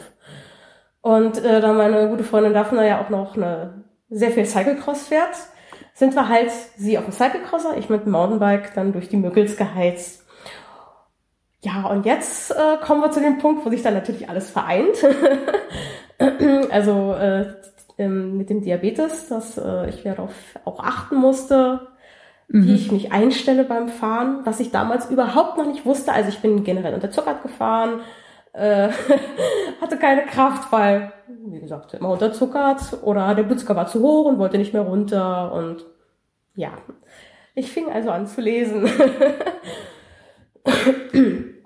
und mit dem Zucker herum zu äh, experimentieren und das hat mich auch im Endeffekt drei Jahre gebraucht, bis ich dann tatsächlich äh, Sa fand. Äh, sag noch mal kurz, äh, in, in, welchem, in welchem Jahr befinden wir uns jetzt? Anfang 2000? 2010? Das ist eine gute Frage.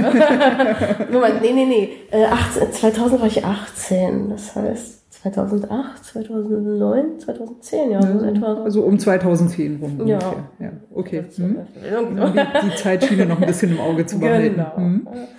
Äh, ja, ähm, ja, die äh, Anfänge der Experimente mit dem genau. Zucker und die genaue Beobachtung und die und die Trainingswissenschaft. So.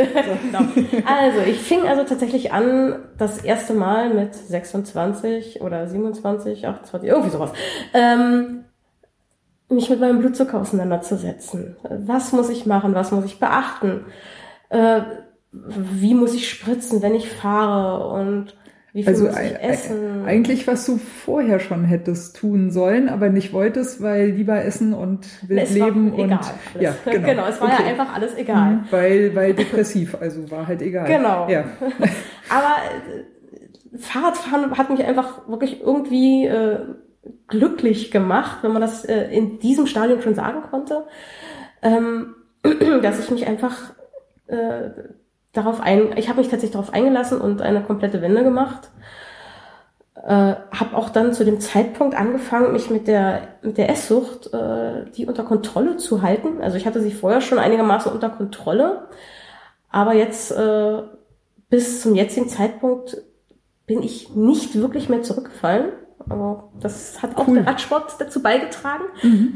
Ich habe mein ganzes mein ganzes Leben außer der Arbeit natürlich, um den Radsport inzwischen gewickelt. Also ich, äh, dass ich mich äh, darauf eingelassen habe, wie muss ich mein Blutzucker und mein Essen darauf konzentrieren, dass ich fahren kann, dass ich einigermaßen gut fahren kann, dass ich länger durchhalten kann. Ja, und äh, wie ich gesagt habe, das hat etwa drei Jahre gedauert.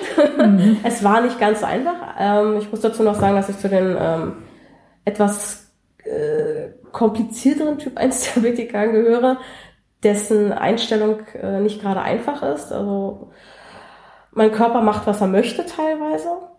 Und also bei manchen Ausfahrten, auch wenn ich jetzt schon mich auf, darauf einlass, eingelassen habe oder in etwa weiß, was ich einstellen muss, Manchmal macht er genau das Gegenteil. Ach, jetzt habe ich mal keine Lust. Gehen wir, geh, heute hat sie mal einen hohen Blutzucker. Finden wir ganz toll. äh, Finde ich natürlich nicht toll, aber okay. ähm, ich würde ja. ganz gerne einmal kurz einhaken, weil ich bin mit den äh, Diabetes-Typen nicht so vertraut und ich könnte mir vorstellen, dass es dem einen oder anderen Menschen, äh, der die äh, zuhört, ähm, äh, ähnlich geht. Ich habe bisher nicht nachgefragt, weil ich wollte gerne lieber erstmal in die Geschichte ein bisschen reinkommen. Aber vielleicht ist jetzt ein ganz äh, guter Moment. Ähm, äh, Michaela, erklär, erklär uns doch bitte mal kurz auf über Diabetes Typ 1, Typ 2 und Typ 3, hast du, glaube ich, gesagt. Gibt es noch mehr Typen?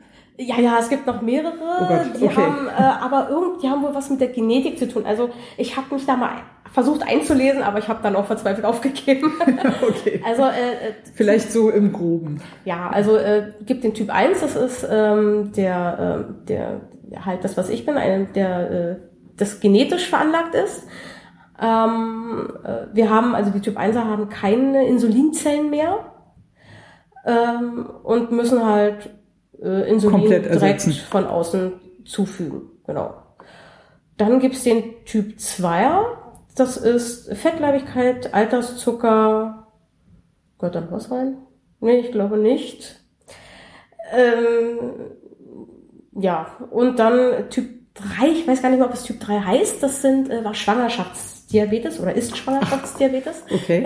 ja, den gibt es auch. Gibt es auch, okay. Genau. äh, auch eine nicht so schöne Form, weil manchmal bleibt der dann auch tatsächlich der Schwangerschaftsdiabetes. Auch wenn die Schwangerschaft schon längst äh, genau, wenn Flügel geworden ist, ist. Kann es sein, dass sie bleibt. Ist nicht, nicht bei vielen, aber es kann passieren und mhm. ist natürlich dann dadurch, dass die Menschen schon in Anführungsstrichen älter sind. Also um Gottes Willen, 20 ist ja jetzt nicht alt, aber. Nö, aber ist halt auch nicht mehr fünf. genau. Äh, ist dann halt auch für diese Menschen nicht gerade einfach, dann noch sich um den, sich in den Diabetes einzuleben. Hm. Ja, das sind jetzt die, die das bekannten. Typen, mhm. genau. Und dann halt, wie gesagt, noch diese, ähm, die da so spezielle genetisch veranlagten Sachen haben. Also da müsste man sich einlesen, wenn man, wenn einen das interessiert. Da gibt's ganz viele Unterarten. da verzweifeln wahrscheinlich sogar selbst die Diabetologen. okay. okay, bei dir ist es ein Typ 1 und noch dazu einer, da waren wir, glaube ich, gerade äh, hängen geblieben, äh, der sehr, sehr, heißt er ein der Diabetes, die Diabetes? Die, ich glaube, der Diabetes. Ja, okay, Diabetes. whatever. Ja, okay. Das ähm, Diabetes so. Das, das Typ 1. ich glaube doch, du hast recht, die Diabetes die Diabetes.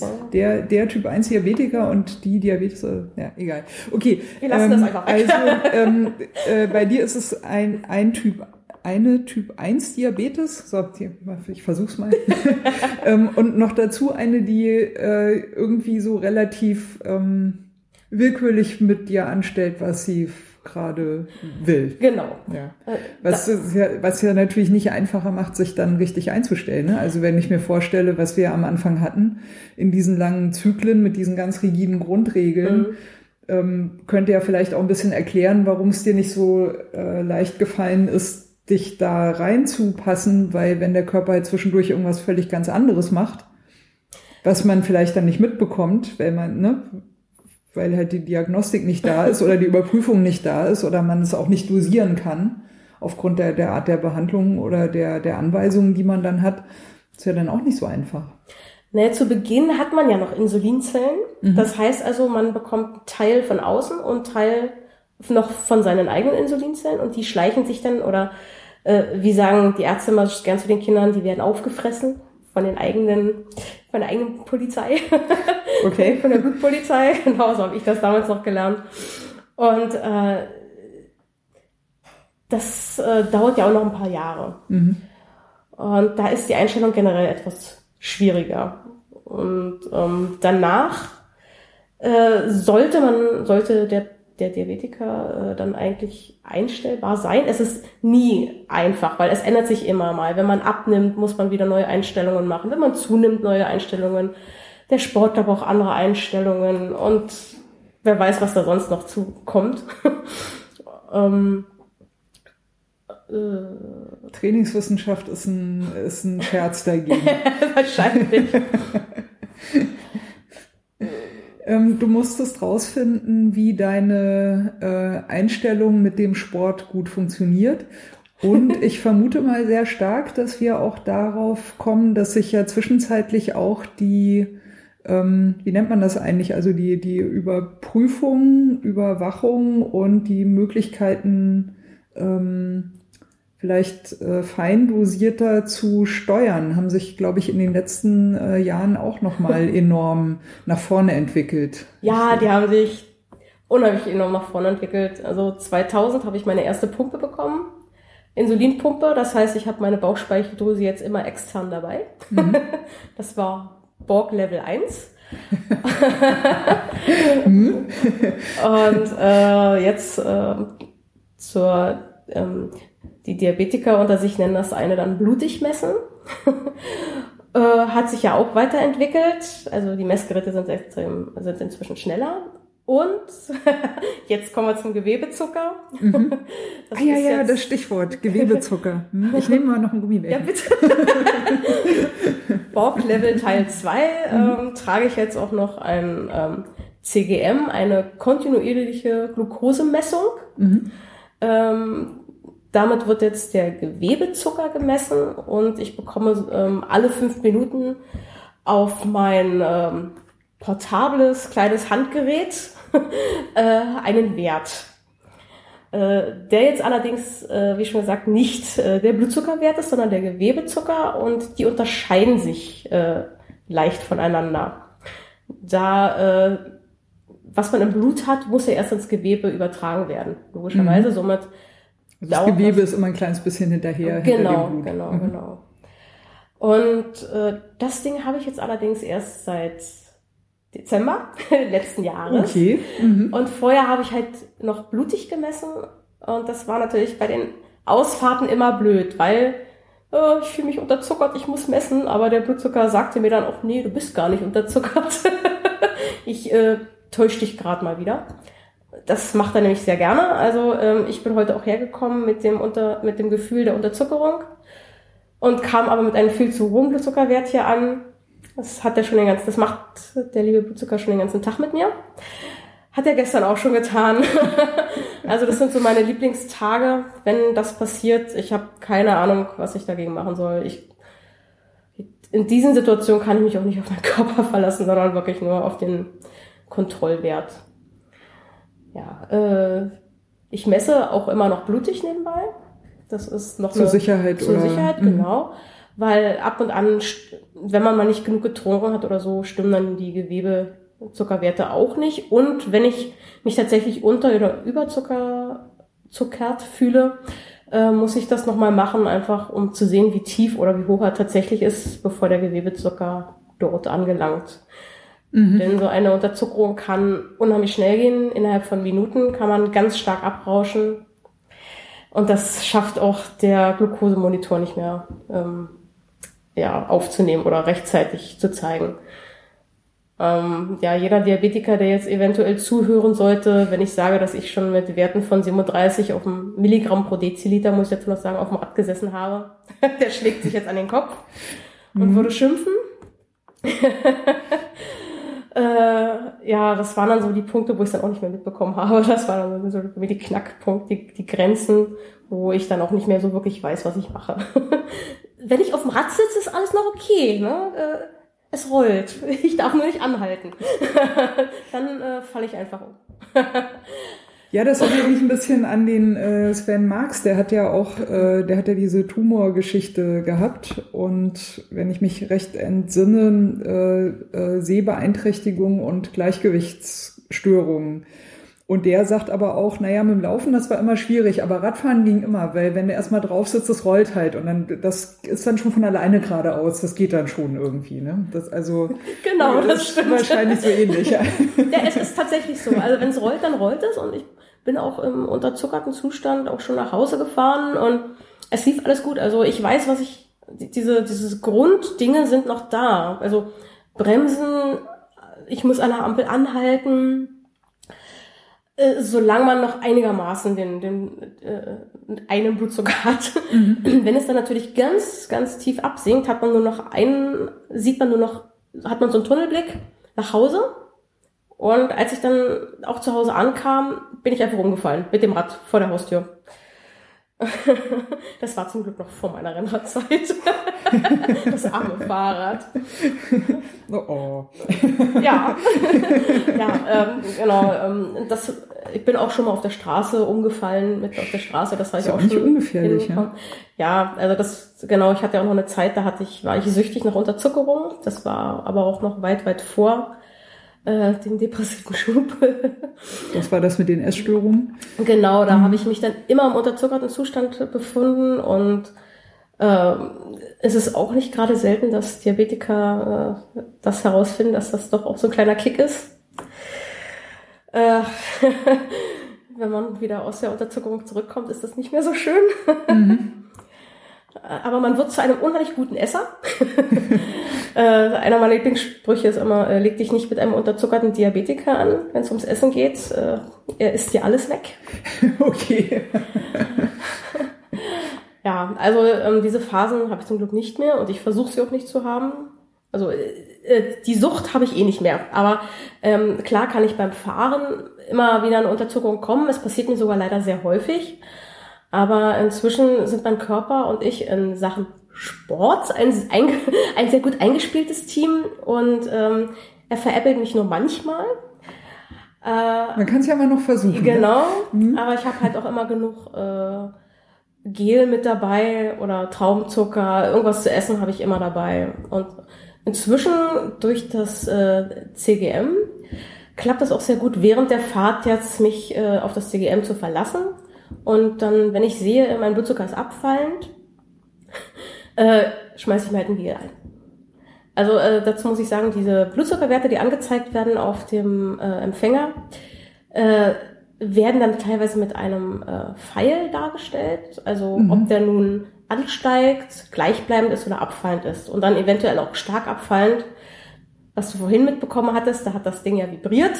da Ja. war es stark abfallend. Da hat er mich dann auch dann hingewiesen. Und das macht er ja beim Radfahren dann genauso. Ah ja, praktisch. Ja, Und ähm, ähm, ist, aber musst du trotzdem eigentlich noch Insulin spritzen dann? Oder, oder weil bisher hast du nur gesagt, äh, Unterzuckerung und dann äh, äh, Zucker zu dir nehmen, äh, logisch, aber das ist ja eigentlich nicht alles, ne, weil Diabetes. Nee, ähm, also ich habe generell äh, immer eine kontinuierliche Zugabe von Insulin, alle drei Minuten durch die Pumpe.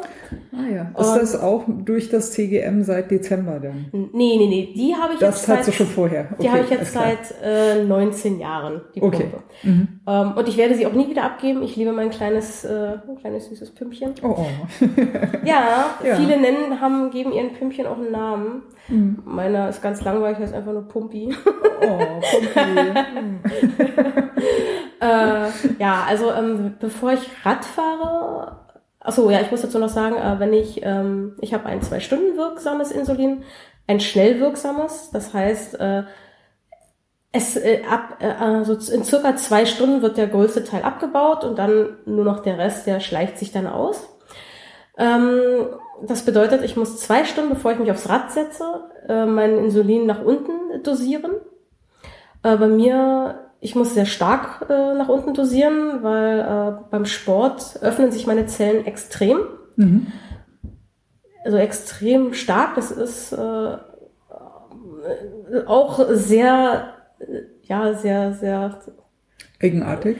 ja, dass sich das so extrem äh, öffnet. Also ich hatte zu Beginn auf drei Prozent meiner Tagesdosis reguliert, wo alle schrien, oh mein Gott, wie kannst du das nur tun? Aber was sollte ich machen? Es hat gereicht. Wenn das die richtige Einstellung dann ist, dann ist es so. Ja. Äh, ja. ähm, inzwischen fahre ich so auf 30 oder 20 Prozent, je nach Anstrengung, ob Sommer oder Winter. Und natürlich muss ich, bevor ich dann, äh, wenn ich eine längere Tour mache, auch essen. Das mache ich dann spätestens zweieinhalb Stunden vorher. ähm, damit das Insulin dann, wenn ich aufs Rad steige, bereits abgebaut ist. Oder der Großteil abgebaut ist. Oh, ähm, dann gibt's natürlich noch also die Sommer-Winterzeit, da muss sich der Körper auch jedes Mal wieder drauf einstellen. Haben wir ja gerade, ne? War jetzt am Wochenende Genau. Ja. Also ich sitze momentan jedes Mal, bevor ich losfahre, äh, wenn mich die Leute treffen, habe ich schon mein erstes Gel-Intus. weil ich immer am Startpunkt mit einer Unterzuckerung stehe und ich noch nicht rausbekommen habe, wie ich das regulieren kann, weil danach geht das wieder. Äh, inzwischen werden aber die Ausfahrten wieder schneller. Also äh, muss ich äh, ziemlich, also ich, bei der letzten Ausfahrt habe ich äh, vier Gels auf 100 Kilometer zu mir genommen. Das ist schon eine ganze Menge. Also nicht an Kilometern, sondern an Gels. Und muss jetzt halt schauen, wie ich das weiter regulieren kann. Ob ich jetzt, jetzt schon mit dem Insulin runter kann oder ob ich lieber erstmal mit dem Gel weitermachen soll. Ich weiß es nicht. Ich bin, jedes Jahr habe ich da meinen Spaß. Man muss wahrscheinlich testen und beobachten und dann schauen, dass man sich irgendwie wieder gut einpegelt, ne, mit den genau. Bedingungen, ja, mit denen man es da einfach zu tun hat. Ja. Genau, denn ich muss ja im Nachhinein dann auch nochmal äh, wieder schauen, also dass du dich wieder auf nicht sportlich einpegelst. Genau, also ja. eigentlich müsste ich mich, wenn ich mich im Sport befinde, eine Stunde, während ich noch Sport mache, schon wieder das erste Mal Normalinsulin geben kann aber auch nach hinten losgehen, ne, wenn äh, der Körper, äh, wenn die Zellen so weit offen sind, dass der, das Insulin gleich durchlässt. da äh, spielt dann zwei Stunden auch keine, ja, spielt dann auch nichts Großes mehr. Das, das Insulin wird dann, genau, danke, das Insulin wird einfach durchgewunken und man unterzuckert gleich wieder. Also ist das jetzt, ist das auch immer sehr spaßig am Ende. Ähm, die meisten Diabetiker ähm, müssen nach dem Sport dann das Insulin noch runterstellen, so mehrere Stunden, auch in der Nacht. Ich muss es gleich auf volle Pulle stellen, weil bei mir tut sich erstmal gar nichts.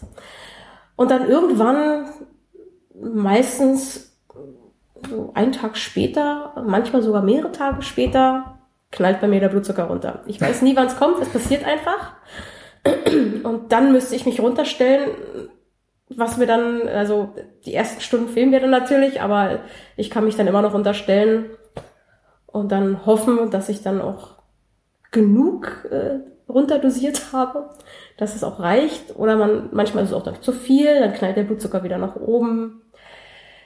Es ist einfach nur Spaß. Ja, man muss sich wohl damit äh, arrangieren. Ne? Es bleibt ja nichts anderes übrig ja. eigentlich. Ja. ja, es geht ja auch, aber mhm. manchmal ist es, ist es einfach nervig, weil plötzlich, wenn dann man ist unterwegs oder ich bin unterwegs und dann knallt mir der Blutzucker runter. Äh, ich war letztes Jahr war das, glaube ich, da war ich dann mitten in der Stadt und merke plötzlich, dass es mir komisch geht und diese Unterzuckerung ging so schnell, das waren ein paar Minuten, dass ich es gerade, ich hatte gerade noch geschafft, mein Testgerät aus dem Rucksack zu holen und zu messen und war dann schon äh, in diesem Zustand, dass ich kaum noch wusste, was ich überhaupt wollte. Mhm. Das, äh, ja, so, was, was, was? Und dann irgendwann ist man in diesem Zustand, dass man nicht mehr, mehr weiß, dass man überhaupt, dass man Traumzucker zu sich nehmen sollte. Das kann natürlich dann auch passieren und das sind diese, äh, diesen Zustand möchte eigentlich kein Diabetiker äh, überhaupt erreichen, weil der ist nicht schön. Mhm. Gibt es denn da auch so bestimmte Stufen, wo du dann weißt, okay, ab jetzt wird's dann auch lebensgefährlich, wenn du bestimmte Sachen nicht machst? Also ähm, ein, eins ist ja schon angeklungen, es kann passieren, dass du umfällst. Das ist natürlich jetzt im Stadtverkehr und auf dem Fahrrad nicht so, ähm, nicht so ganz ohne. Ja, das kann passieren. Ähm, ja klar, lebensgefährlich kann eine Unterzuckerung immer sein, lebensgefährlich kann auch eine Überzuckerung sein.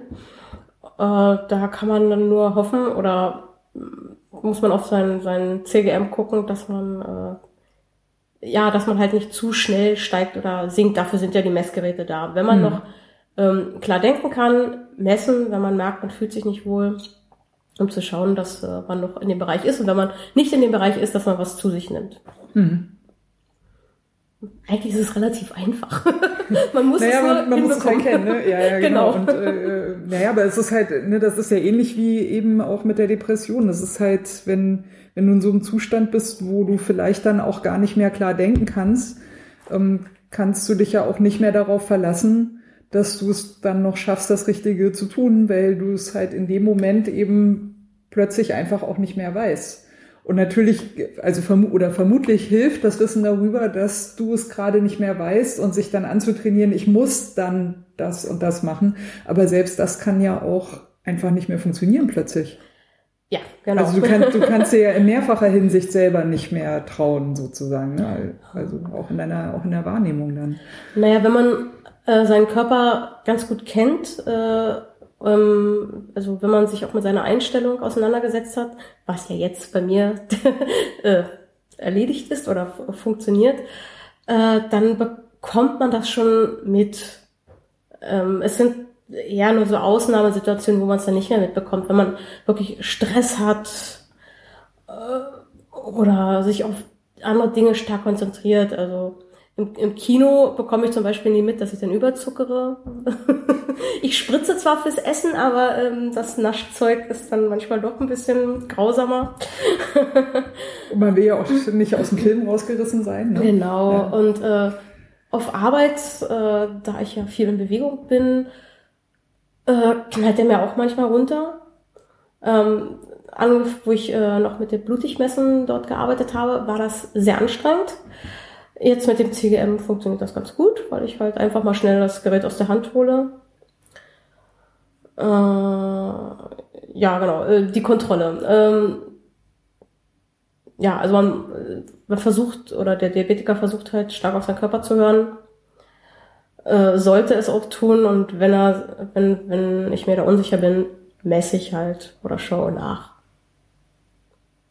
Ich würde ganz gerne nochmal auf den Punkt kommen, ähm, die Sache mit den Spätfolgen. Ne? Also äh, wir hatten das ja, dass, dass du das als äh, Kind hattest, dass du ziemlich unvernünftig mit dir umgegangen bist. So und äh, und die, die, die Unvernunft wird ja begründet mit ne, den Spätfolgen oder genau. möglichen Spätfolgen oder, oder was auch immer. Vielleicht, äh, vielleicht auch die Anhäufung von Diabetes, Depressionen und Essstörungen zusammen auf einen Haufen kann auch kann ja auch sein, ne, dass sich das da ein bisschen aus den Extremen äh, entwickelt hat oder oder so sehr sehr stark dann auch zusammengekommen ist. Ähm, so wie du dich im Moment in deinem Leben eingerichtet hast, würdest du sagen, du hast da Spätfolgen davon getragen? Ähm, nach Spätfolgen äh, beziehen sich auf die körperlichen Spätfolgen. Ja, oder sagen wir mal, ist, ist, ist es irgendwas Bleibendes, ja. äh, was, wo du sagst, hm, naja, wäre mir wahrscheinlich jetzt, würde mir das und das besser gehen, wenn ich das und das damals nicht gemacht hätte? Ja, definitiv. Also ich habe tatsächlich Spätfolgen. Ähm, Nervenbrennen zum Beispiel, das ist, ein, das ist sehr unangenehm, äh, das hat man meist in den Füßen. Ähm, durch die Stabilisation des Blutzuckers und durch den Sport hat sich das verbessert. Also mhm. ich habe es kaum noch. Ähm, nur wenn die Blutzuckerwerte nach oben knallen, habe ich ab und an mal wieder Brennen in den Füßen. Die Augen, äh, natürlich die Sehschwäche versch verschlechtert sich. Ich mache mal eben dichter.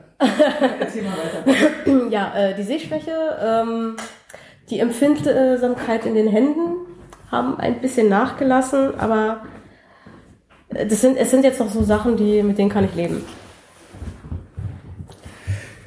Bereust, bereust du deine Jugendsünden? Ja, ja, ich, ja, wer tut's nicht? Aber ja, ich muss gestehen, ich bereue sie wirklich ganz stark. Ich wünschte, ich wäre damals, ich hätte es damals nicht gemacht. Äh, ich wünschte auch, ich hätte damals Sport getrieben, weil ähm, ich gemerkt habe, dass das tatsächlich mein Leben geändert hat und ich auch einen Platz gefunden habe, wo ich äh, glücklich bin und was mir auch geholfen hat und mir immer noch hilft. Also äh, in jeglicher Hinsicht, ob nun ähm, im, im psychischen Sinne oder bei der Essstörung und bei Diabetes. Das hat mir in allen drei Sachen ganz stark geholfen. Ähm, naja, aber andererseits wusstest du es halt damals nicht. Also wo, woher, wo, also ähm, was hätte dir in der damaligen Situation ähm, geholfen, nicht das zu tun, was du äh, getan hast oder anders zu sein, als du warst? Ich weiß auch gar nicht, wie man das äh, geschickt äh, formulieren kann, weil unter, unterm Strich war es ja für dich damals, war es ja so, wie es war. Also woher, wo, woher hättest du wissen sollen, dass du was hättest anders machen sollen? Außer dass vielleicht ja die Leut, Leute dir gesagt haben, ne, und du wusstest irgendwie, hm, ist jetzt, ich kann diesen Blutzucker nicht erklären, oh Mist, und hm, ne. also, aber was wäre für dich dann ein Anstoß gewesen oder ein, äh, ich muss gestehen, ich weiß es nicht. Nee, es ist also, also heutzutage auch müßig die Frage, aber ich finde sie trotzdem interessant. Hm? Ja, heutzutage hat man halt die Erkenntnis oder das Wissen, dass ähm, viele Di ähm, Diabetiker auch mit Depressionen leben oder auch Kinder mit Depressionen lesen, dass man es heutzutage kann man es halt erkennen oder äh, die Wissenschaft ist soweit, ähm, sich darum zu kümmern, sozusagen. Äh, was ja damals noch nicht so war. Oh mein Gott, Depressionen, wer hat schon Depressionen und so eine Sachen. Und wenn, dann spricht man auch nicht drüber. Genau. Ja. ja, und heutzutage ist das ja eigentlich, das Thema wird ja immer weiter geöffnet, was ich sehr schön finde und Ähm, ähm, ja, ich denke mal, oh, ja, wenn, wenn, wenn Kinder oder Jugendliche heutzutage äh, sich so verhalten, wie ich mich damals verhalten habe, ist das bestimmt erkennbar. Und da kann man bestimmt helfen. Meine Mutter hat ja auch immer gesagt, ich soll, mach doch mal was, Kind, mach doch mal was, Kind, aber ich habe mich halt nicht hochbekommen. Also ich war damals schon so tief, dass ich, ich kam einfach nicht hoch. Ich habe, ja, was soll ich machen, ist ja eh alles schlecht. ja, ich glaube, das ist auch ein ganz guter Punkt. Ähm der mir auch noch eigentlich, eigentlich wichtig ist. Und zwar, also ich kenne kenn etliche Menschen, die auch mit Depressionen zu tun haben. Ich weiß auch gar, ich bin mir noch nicht mal selber, ob ich sicher, ob ich nicht vielleicht auch mal Depressionen hatte oder ich keine Ahnung. Ähm, wie auch immer. Also ähm, die Frage ist natürlich auf jeden Fall, ähm, wie geht man damit um und wie geht man gut damit um? Und es gibt ja so eine Tendenz, ne, zum Beispiel, man hört jetzt irgendwie, ah ja, Michaela, und dann, dann hat das Radfahren ihr gut getan. Also wenn ich Menschen kenne, denen es gerade nicht so gut geht, hier, du musst jetzt Fahrrad fahren und dann geht's dir besser, ne? Und dann, dann, äh, dann wird alles irgendwie gut. Also nee, so funktioniert es halt eben auch nicht. Ne? Also man kann nicht Menschen sozusagen, also auch wenn es gut gemeint ist, ne, zu sagen, hey, äh, komm, ich nehme dich mal mit zum Fahrradfahren, dann geht's dir, dann geht's dir besser oder so. Es kann halt auch auch wiederum, also es kann erstens falsch sein und für die Menschen gerade in dem Moment gar nicht stimmen, weil weil der für den ist vielleicht gerade irgendwas anderes äh, wichtiger. Ähm, und zweitens kann das halt auch einen immensen Druck erzeugen, weil sozusagen ähm, in in allem, was du einem Menschen, der gerade depressiv ist, anträgst, kann halt drin stecken, dass er sich noch schlechter fühlt, weil er merkt, dass er deinen Erwartungen nicht gerecht werden kann. Und das kann halt das Gegenteil von dem bewirken, was man eigentlich möchte. Ne? Also das Gegenteil von gut ist gut gemeint äh, mit mitunter. Ja, das, das stimmt natürlich. Ähm, der, man, also die Angehörigen oder Freunde können, können zwar versuchen, die Person rauszuholen, aber sie muss es auch von sich aus wollen, weil wenn das Wollen nicht da ist, kann man, kann man der Person leider nicht helfen. Äh, jetzt hatte ich mir gerade was zurechtgelegt, was ich natürlich vergessen habe. also, Ach so, ja. ja äh. Und es geht ja, ist ja auch nicht unbedingt nur Radsport. Also ich habe letztens äh, mit meiner äh, Swift äh, Bekanntschaft äh, während des Radelns gesprochen. und äh, ja, wir haben uns dann über das Thema Depressionen und äh, den Laufsport tatsächlich unterhalten. Also dass äh, Menschen, die Angststörungen haben, zum, zum Laufsport kommen. Mhm. Und äh, weil äh, so viel Ener äh, während, wenn sie Angst haben, all ihre Energie in die Gliedmaßen äh, geleitet wird, äh, was ja, was ähm, zum Wegrennen. Und so kommen viele äh, Menschen aus Angststörungen mit Depressionen zum Laufsport. Also nur mal dazu jetzt, was man machen könnte oder in welche Richtung das gehen könnte, mit äh, wo man den Depressiven hinbringen könnte. Also es muss nicht nur Radsport sein, man muss halt oder man muss gucken, was ist da noch eventuell mit drinne für eine für eine Erkrankung vielleicht. Also wenn es die Angststörungen sind, da sind sie am besten tatsächlich im Laufsport aufgehoben. Es hat wohl auch einer äh, ein Buch darüber geschrieben, äh, der Angst davon gelaufen oder so, wurde mir mhm. sogar empfohlen. Lauf, Forest, lauf. genau. mhm. äh, also ja, da wurde auch, also äh, wurde was Gutes gefunden und äh, die sind sozusagen, ja, im wahrsten Sinne des Wortes, ihrer Angst davon gelaufen. Ja. Ja, kann, also kann ich, kann ich mir auch äh, vorstellen, klar. Also ist ja derzeit auch so ähm, irgendwie in mit so, ähm, so evolutionstheoretisch zu argumentieren, ne? Und klar, also hast du Angst, weglaufen. genau. ja, ich hatte auch mal so eine, äh, so ein, wie soll man das eigentlich nennen, so ein, äh, so ein Angstanfall irgendwie. Ich konnte, also ich konnte mich echt mehrere Stunden auch nicht mehr bewegen. Und was das Einzige, wie ich tatsächlich rausgekommen bin, ist, ähm, äh, ich habe ich hab ein Taxi angerufen und habe dem Taxifahrer gesagt, fahr mich einfach eine Stunde lang durch die Stadt. Und das war das war das Einzige, was ging. Also ich war dann in Bewegung, also ich hab mich, musste mich nicht selbst bewegen, ich konnte halt für mich sein, aber ich konnte was sehen. Ich also ne, ich war nicht mehr alleine mit mit meinem äh, mit meinem Gedankenkarussell so Und äh, der hat dann mitunter hat er halt einfach auch ein bisschen was erzählt.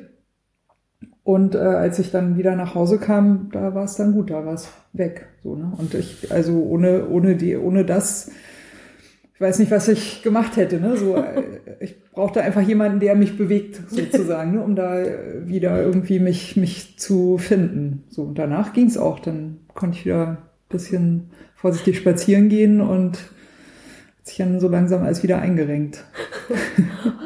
Hast du wenigstens eine Lösung gefunden? Ja. So ja die Lösungen Bewegung. sind unterschiedlich.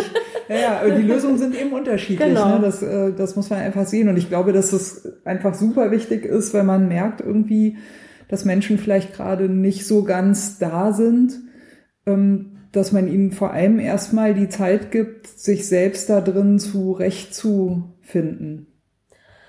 Hm, ja, das ist immer so, so eine schwierige Thematik. Mhm. Also ähm, da kann, kann einem eigentlich auch nur der Psychologe helfen. Die sind dafür geschult, ähm, bevor ich hier irgendwas Falsches sage. ähm, das Einzige, was ich sagen kann und was ich auch immer wieder mit meiner Therapeutin bespreche oder auch mit anderen, ähm, dass Sport tatsächlich bei Depressionen viel, viel helfen kann. Äh, Wenn man es selbst auch will. Wenn man raus möchte aus ja. dieser Depression. Wenn man so weit ist und dann kann Sport tatsächlich helfen. Jeder muss dann für sich die Sportart finden.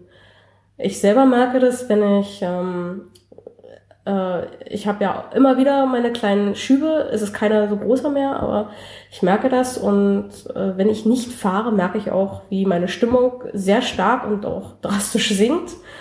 Und äh, dann schwinge ich mich halt zu Hause auf meine, äh, auf meinen, meinen Rollentrainer und fahre eine Stunde und das reicht manchmal schon. Hm. Also momentan ist es auch, also ich komme zwar am Wochenende zum Fahren draußen, aber innerhalb der Woche merke ich so, äh, ist schwierig mit dem Alltag und Arbeit und alles. Was Na, so nicht ist. unbedingt das, sondern allgemein äh, das Hochkommen wieder. Also mhm. ähm, äh, meine Depression tritt ja eher also hauptsächlich im Sommer auf, also bald die Sonne rauskommt. und äh, das merke ich jetzt momentan auch. Die, die, Sonne kommt raus, es wird wärmer und mir fällt es schwer, generell wieder hochzukommen. Mhm. Und da bin ich sehr froh, dass ich mir einen Rollentrainer geholt habe und dann zu sagen, so jetzt rauf aufs Rad. Natürlich habe ich immer diese zwei Stunden Sache noch dazu. Also ich kann jetzt nicht einfach aufs Rad springen sondern muss schon zwei Stunden vorher dazu bereit sein. und wenn es dann soweit ist, auch noch bereit sein. Aber es hilft. Und ich hm. bin, ja, möchte das auch nicht mehr missen. Also mir, mir hat die Rolle übrigens auch äh, geholfen. Also ich habe ja ähm, äh, so sehr, sehr vom, weiß nicht, zwei oder drei Jahren so ein sehr unangenehmes Erlebnis äh, gehabt im, im Straßenverkehr, wo ich ja auch ein paar Monate gebraucht habe, bis ich wieder also angstfrei Fahrrad fahren konnte. Und das ging eigentlich auch nur deswegen, weil das halt in, weiß ich nicht, bin jetzt 47, also wäre das damals in 44 oder 45 Jahren ähm, das einzige Mal war, dass eine Situation so eskaliert ist. Das heißt, ich hatte eine Blaupause. Also ich konnte für mich ziemlich deutlich sagen, nee, Moment, also das war eine Sondersituation. Der Alltag ist eigentlich anders. Und das war sozusagen der Gedanke, der mir immer geholfen hat, dann zu sagen, hey, du kannst jetzt wieder rausgehen, es ist okay, die Wahrscheinlichkeit, dass dir das nochmal passiert, ist extrem gering. Also ja, es kann sein, aber es ist sehr gering, weil du weißt, dass es dir halt die ganzen 44 Jahre davor in der heftigen Form auch nicht passiert ist. So, das ist natürlich keine Sicherheit, aber es ist halt ein Erfahrungswert, gegen den ich abgleichen konnte und wo ich dann sagen konnte, hey, okay, komm, mach das einfach langsam wieder. Und in der Situation war ich echt heilefroh, eine Rolle zu Hause zu haben, weil da konnte ich halt sagen, oder sagen wir es mal so, der Gedanke, es würde mir jetzt eigentlich sehr, sehr gut tun, draußen Fahrrad zu fahren. Aber ich mache es nicht, weil ich es gerade einfach nicht schaffe, weil ich zu labil bin, weil ich mit dem Verkehr da draußen, also weil ich mit diesem draußen nicht klarkomme gerade. Ähm, der macht einen ja in so einer Situation noch fertiger, weil du weißt eigentlich, was dir gut tut und du kannst es aber nicht machen. Also das ist ja dann, gibt dir gerade mal nochmal den nächsten äh, Tritt in den Arsch irgendwie. Und wenn du dann sagen kannst, hey, okay, ich setze mich wenigstens auf die Rolle und krieg dann wenigstens meine Bewegung, ähm, das ist auf jeden Fall schon mal besser, als wenn du es nicht machen kannst. Definitiv, ja. Was ich ähm, in den letzten Jahren auch äh, gemerkt habe, und das ist jetzt vielleicht auch noch ein äh, schöner letzter äh, Topic zum, äh, zum Abschluss. Also für mich ist ja die, die große Frage immer, wie können Menschen miteinander äh, umgehen ähm, und wie, wie können sie sich gegenseitig das Leben besser machen. Gerade eben, wenn solche, solche, also äh, sagen wir mal, ich bin immer, ich sage immer nicht gerne irgendwie äh, Anormalitäten oder psychische Krankheiten oder so. Also ich versuche eigentlich immer sagen, zu sagen, eben Bedingungen, also einfach besondere Bedingungen, mit denen man irgendwie klarkommen muss, so, äh, wenn die vorliegen. Genau, also für mich ist immer die Frage, wie, wie, wie kann man sich miteinander unter Menschen zusammen so, so gut zueinander verhalten, dass man es eben gut haben kann. Und das äh, tauchte ja, also oder klang ja auch schon so ein bisschen an. Also als du angefangen hast mit dem Fahrradfahren, du hast eine Freundin gefunden, die dich immer wieder mitgenommen hat. Und ähm, also ich glaube auch selbst, wenn man jetzt nicht von Depressionen betroffen ist oder von irgendwelchen besonderen äh, äh, Gegebenheiten, ähm, weiß, weiß man, glaube ich, wie wichtig es sein kann, dass man Menschen hat, mit denen man zusammen mit einer gewissen Regelmäßigkeit, aber zumindest auf eine gewisse Art einfach was machen kann, wo man irgendwie ein bisschen aufgehoben ist, wo es, wo man sich darauf verlassen kann, dass die anderen Menschen halt auch einfach da sind, wo es vielleicht dann auch nicht darum geht, äh, irgendwie eine besondere Leistung zu bringen, besonders schnell oder besonders toll Fahrrad zu fahren oder einen besonders hohen Schnitt hinzulegen oder solche Geschichten, mhm sondern eben einfach die, also die, die Motivation und das gute Gefühl, dass es mit sich bringt, einfach gemeinsam was gemacht zu haben und dazu beitragen zu können, dass in dieser gemeinsamen Gruppe, in der man unterwegs ist, eben sich, sich alle möglichst gut fühlen können, so wie sie halt gerade sind. Also da, das ist für mich dann immer so die, äh, was fällt da unten raus aus diesen Erlebnissen, aus diesen Erfahrungen, aus diesen ganzen äh, Geschichten? Ähm, bei dir ist es jetzt mittlerweile so, du fährst ja nicht mehr nur mit deiner Freundin und ich glaube Mountainbike auch irgendwie gar nicht mehr, ne? du bist jetzt komplett auf, in der Straße hängen geblieben. Nicht ganz, also nicht zum ganz. Winter hin gehe ich dann äh, auf Cyclecross über und dann, nee, gar nicht im Herbst dann, später auf Cyclecross und dann äh, wenn das auch nicht mehr fahrbar ist, dann gehe ich aufs Mountainbike. Mhm. genau.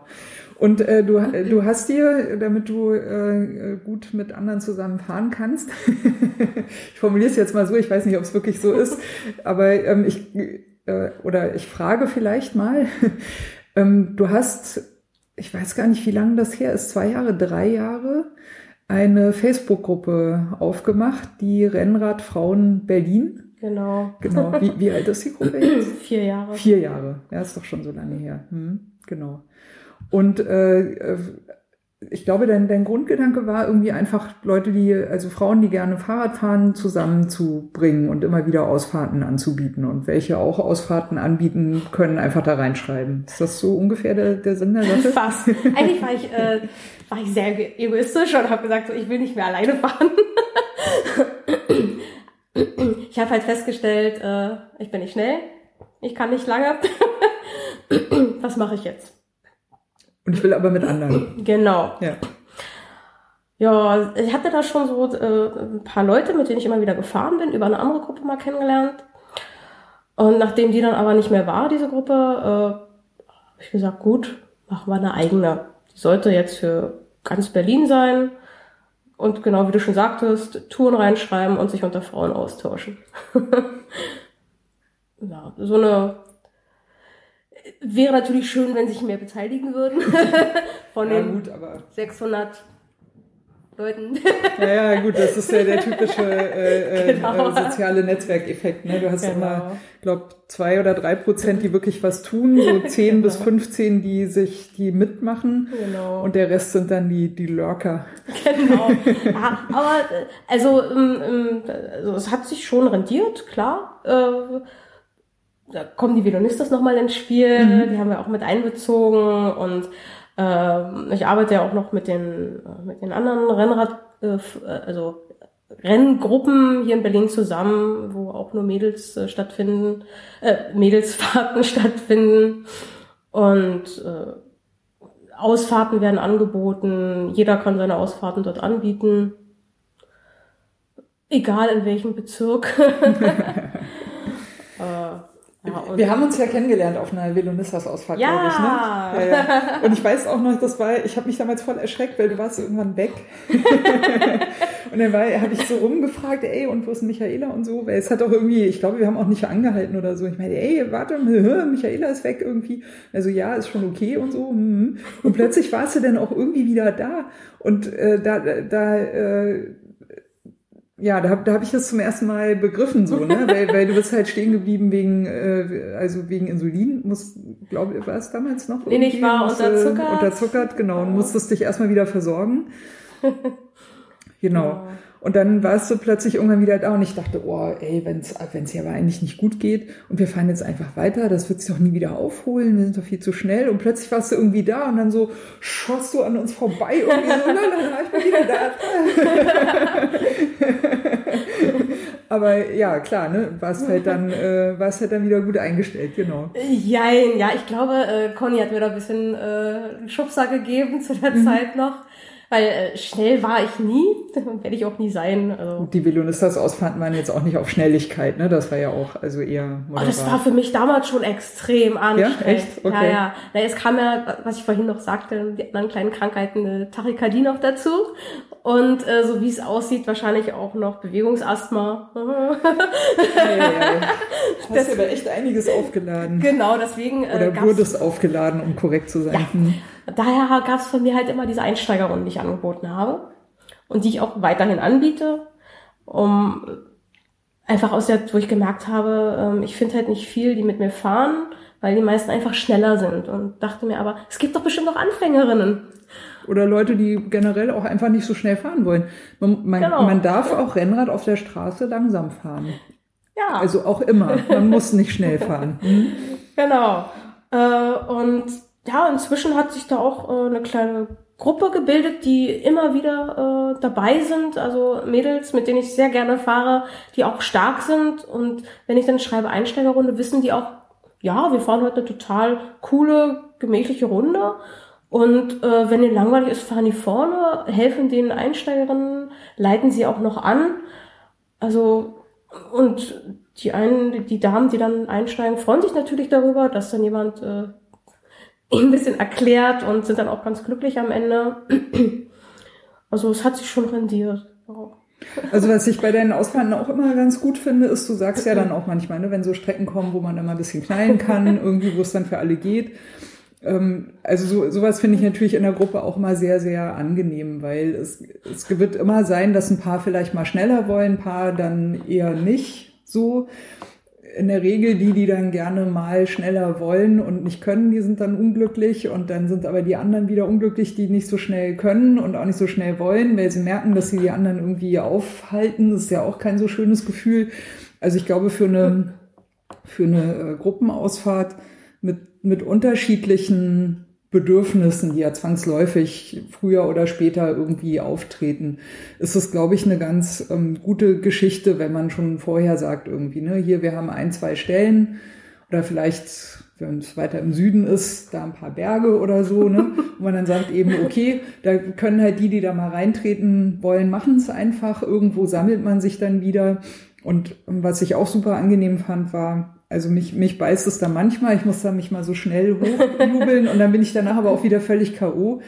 Ich habe da zum Beispiel oft das Problem gehabt in Gruppen, dass dann Leute gesagt haben, ja, jetzt denkt die, sie muss hier irgendwie so toll fahren und dann ist sie aber doch K.O. und dann hängt sie ja doch wieder hinten dran oder so. Ist halt auch nicht schön, weil darum geht's mir ja gar nicht. Ne? Mir geht's einfach nur darum, dass in dem Moment ist es halt für mich schön und wichtig und gibt mir halt das Lächeln ins Gesicht so. Und direkt danach bin ich halt dann völlig ausgepowert und hänge halt hinten im Windschatten und hechel hinterher irgendwie. Aber das ist dann für mich halt in dem Moment der Spaß am, am Radfahren. Und ich finde es einfach super cool, wenn eine, eine gemäßigte Gruppenausfahrt so ist, dass das halt geht. Also ich könnte halt bei den ganz schnellen mit der Art Fahrrad zu fahren auch nicht mitfahren, weil ich halt gar nicht dauernd ganz schnell fahren würde, ne? sondern ich, ich fahre da halt irgendwie auch anders. Und das finde ich eigentlich bei den äh, Rennradfrauen Berlin Gruppenausfahrten immer ganz schön, dass äh, so, es findet eigentlich jede ihren Platz da drin, so. Genau.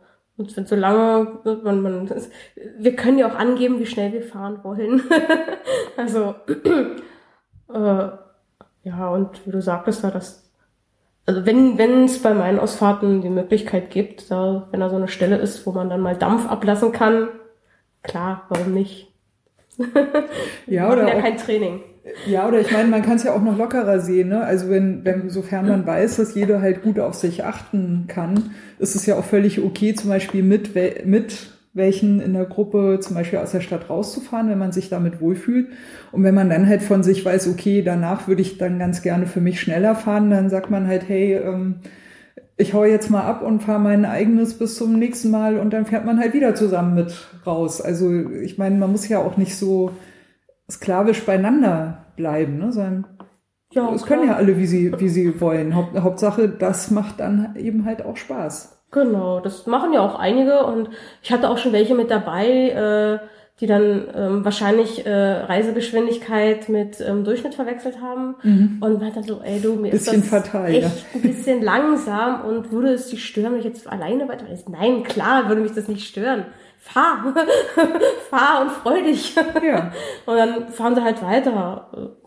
Das ist ja nur kein, kein Thema. Da werde ich jetzt, oder auch andere werden deswegen jetzt nicht sauer oder so. Das soll ja jedem Spaß machen. Ja, nee, das, das finde ich auch.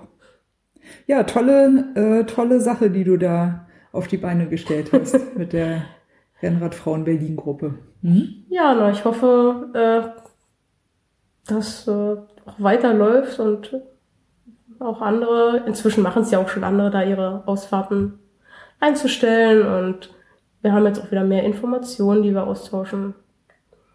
Ja, und seit der Zeitumstellung ist jetzt abends auch wieder länger hell, ne? Also das wird wahrscheinlich jetzt demnächst ein bisschen anlaufen, dass wieder mehr Leute dann auch zu Feierabend vielleicht nochmal fahren. Wird äh, sich wahrscheinlich eher ergeben. Ja, da haben sich auch schon Gruppen gegründet. Also nicht nur mit Frauen, sondern auch mit Männern. Da geht, es geht ja schon los, glaube ich, seit, seit ein paar Wochen. ja, auf jeden Fall. Ähm, Michaela, haben wir noch irgendetwas vergessen, was wir noch erwähnt haben wollten? Haben wir noch irgendeinen Aspekt bisher unterschlagen, der noch wichtig wäre? Ich glaube nicht. Mir fällt eigentlich auch nichts ein. Wir haben auch schon relativ ausufernd gesprochen, aber äh, ich glaube, für die Komplexität an äh, Dingen, die da irgendwie zusammengefallen sind, äh, ja, ich kann mir nicht vorstellen, dass man das in weniger Zeit irgendwie ähm, erzählen könnte oder machen könnte. Hm. Ich sag dazu nichts. ähm, eine Frage habe ich noch, und zwar, wenn du dir vorstellst, dass du hm, wie soll ich denn das sagen, dass du noch nicht ganz so gut wüsstest, wie es dir irgendwie geht und was gut für dich ist und warum du wann wie Fahrrad fährst. Ähm, also ich weiß von dir, dass du ja auch äh, äh, das ganz gut machst, zum, vor einer Ausfahrt zum Beispiel einfach Bescheid zu sagen. Ne? Hier so und so sieht's bei mir aus. Und äh, kann sein, ich falle da ein bisschen zurück, kümmert euch nicht um mich, ist alles in Ordnung, ich komme dann auch wieder hinterher und so weiter irgendwie. Ähm, für Menschen, die das nicht so gut können oder vielleicht auch noch gar nicht wissen. Ähm, ich habe jetzt eine Doppelfrage. Erstens, was für einen Tipp würdest du den Menschen geben? Also wie sie vielleicht dann doch das machen können, was sie eigentlich machen wollen, falls sie Angst haben davor, dass sie nicht, zum Beispiel nicht in der Gruppe fahren können, weil sie dann vielleicht komisch angeguckt werden oder so. Ne? Also es gibt ja immer Gründe, also Menschen halt, ne? genau. das wäre die eine Frage. Und die zweite Frage, die damit zu tun hat, ähm, was würdest du sagen, wäre wichtig, wenn man Ausfahrten anbietet? Und es ist einem wichtig, dass eben äh, Menschen auch wirklich mitkommen können, die sich vielleicht nicht trauen, mitzukommen. Was, was würdest du sagen, wäre wichtig, dass man vielleicht auch signalisiert, um da so ein bisschen die, die Hemmschwelle runterzusetzen? Äh, jetzt auf die Erkrankung bezogen oder war das jetzt auf das? Äh Reisetempo, das zweite. nee, ich würde also in der Hauptsache mal auch vor allem auf die Depression ähm, gehen, so. weil ich glaube, dass es da am schwierigsten ist, so äh, damit umzugehen. Aber generell auch nicht. Ich meine, mit, also äh, mit Diabetes kann ja auch sein, dass man sich halt nicht traut, mitzufahren, wenn man denkt, oh, dann gucken mich alle komisch an, weil ich muss dann stehen bleiben und hm, hm, hm und so. Und das wiederum, wenn man dann das nicht macht, kann einen ja auch wieder depressiv machen. Also es ja. ist ja der ganze Komplex irgendwie da. Ne? Ja, dann nehmen wir erstmal die zweite Frage. Mhm. Also äh was können die anderen machen? Oder was kann man signalisieren, damit die, der Einstieg leichter wird? Naja, also inzwischen wird ja von vielen auch geschrieben, wir lassen keinen zurück, no drop-off oder so. Das mhm. finde ich immer, signalisiert das schon ganz gut. Äh, natürlich müssen die Leute dann auch erst wissen, was das heißt. Also wir lassen keinen zurück, äh, habe ich auch teilweise mit drinnen zu stehen.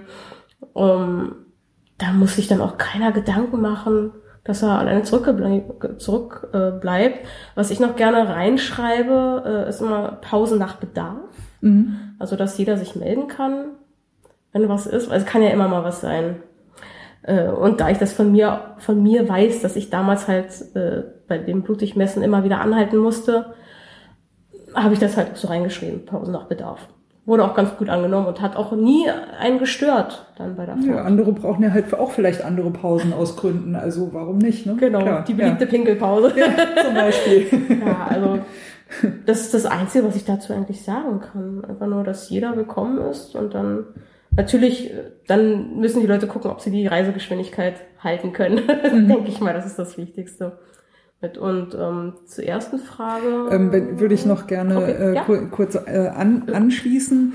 Ähm, ist, also wenn so eine Ankündigung ist, ne, wir lassen niemanden zurück und Pausen nach Bedarf, dann ist damit auch klar, dass wenn man eben eine Pause braucht oder man halt mal langsamer ist, weil man gerade langsamer ist, dann heißt das, man hält die Gruppe nicht auf.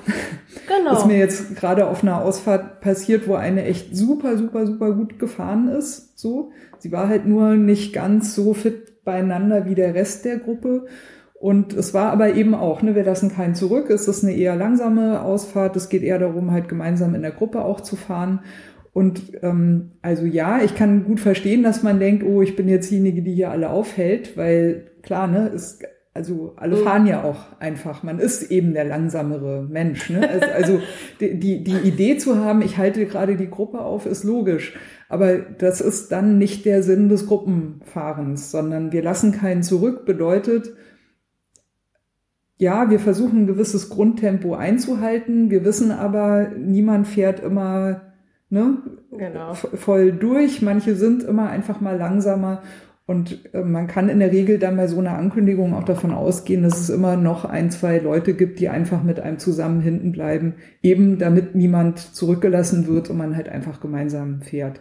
Genau. Und manchmal ist es auch super, super schön, wenn man nicht so gerade ein bisschen Einbruch hat oder gerade man nicht mehr so gut kann und es gibt einem jemand ein bisschen Windschatten und fährt einen wieder an eine Gruppe ran. Ja. Das sind, sind auch tolle Erlebnisse, die der, die der Radsport in der Form halt auch bieten kann.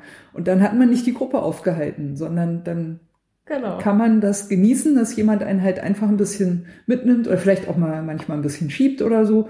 Und dann ist es auch wieder schön. Das ist halt eine Form von Gemeinsamkeit. Ja, und mhm. äh, ich hatte lange den Status als rote Laterne mir selber gegeben und äh, habe den sehr lange gehalten und äh, kann sagen, ja, äh, äh, es, es bringt tatsächlich was.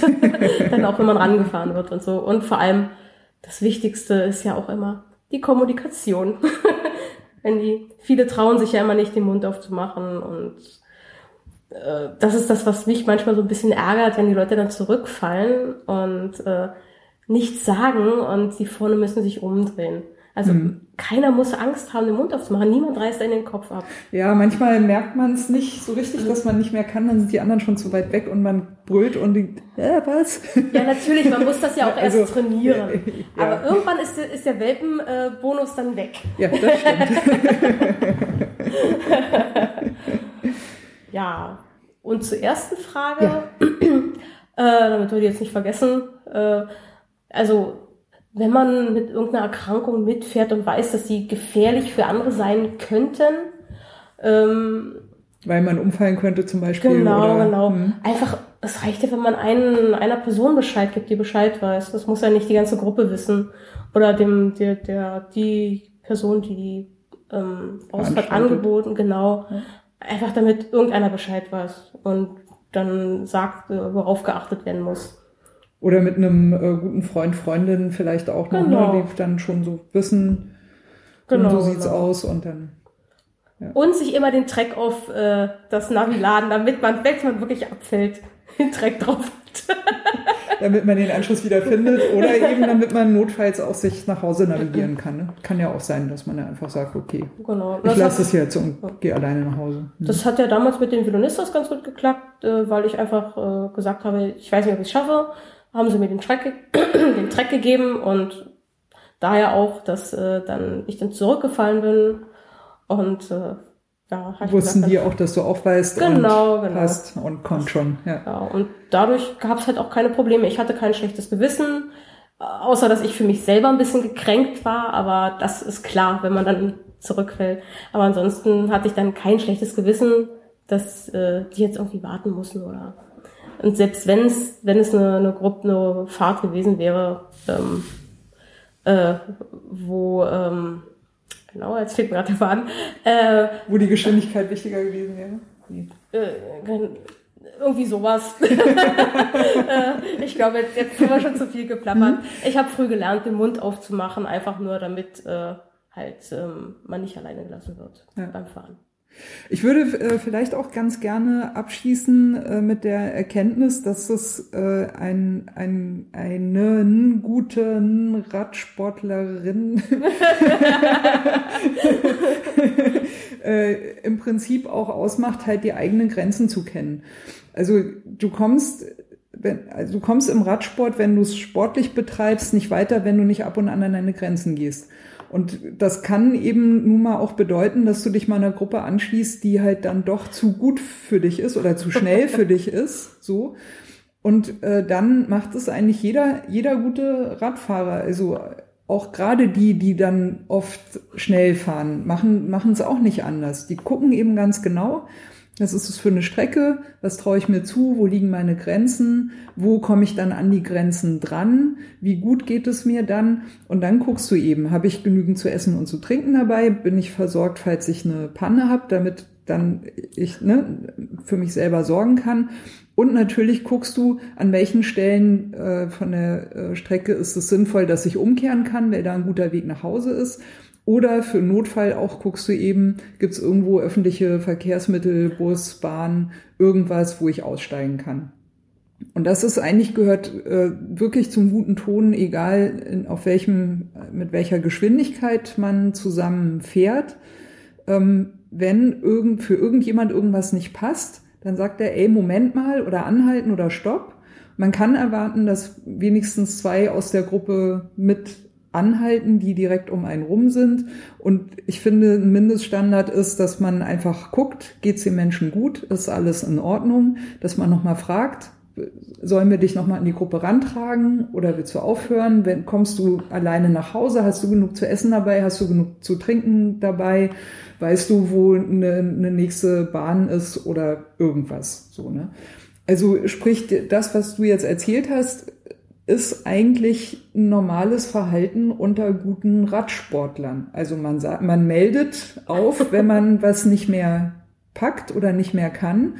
Und man kann erwarten, dass andere wenigstens kurz stehen bleiben und nachfragen und sich darum kümmern, dass halt eben auch wirklich alles okay ist.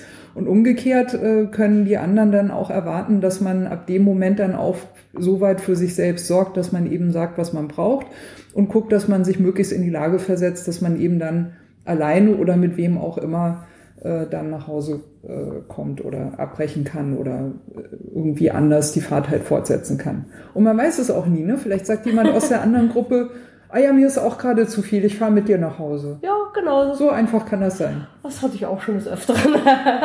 also ja. bei solchen Sachen, also, äh, also ich persönlich habe da nur Positives bisher okay, auch mal was schwer, aber meistens positiv in dieser Hinsicht äh, Erfahrung gemacht und kann das eigentlich auch nur jedem empfehlen. Und wenn man dann das, die, diese Runde dann doch schafft, dann ist man stolz. Dann ist es umso toller, ja. genau. Ja, ähm, Michaela, vielen Dank, dass du nochmal zu Gast warst. ja, gerne.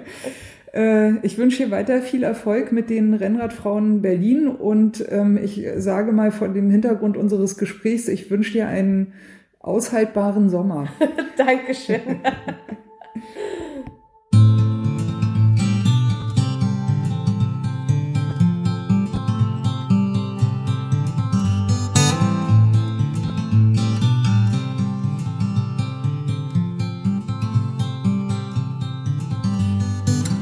Maybe you're tired of the waves that come and knock you off your feet. I'd long to see you on a day when you won't drown.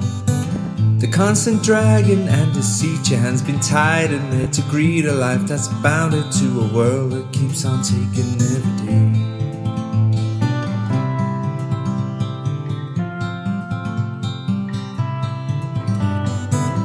Maybe you're tired of the strains, the lonely highs, the constant rains that seep right through you on the days you're coming down.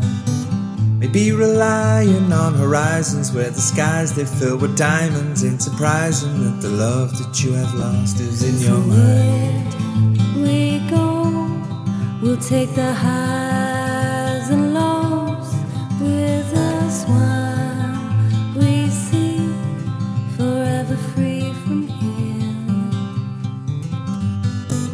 Maybe you're tired of the waves that come and knock you off your feet. I'd long to see you on a day when you won't drown. Maybe the answer lies beneath these scattered words. They flood our streets, and now the lights without the power flicker on into the night.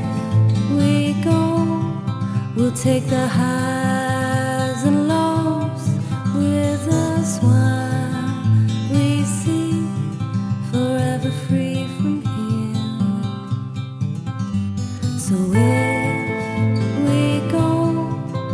take the highs and lows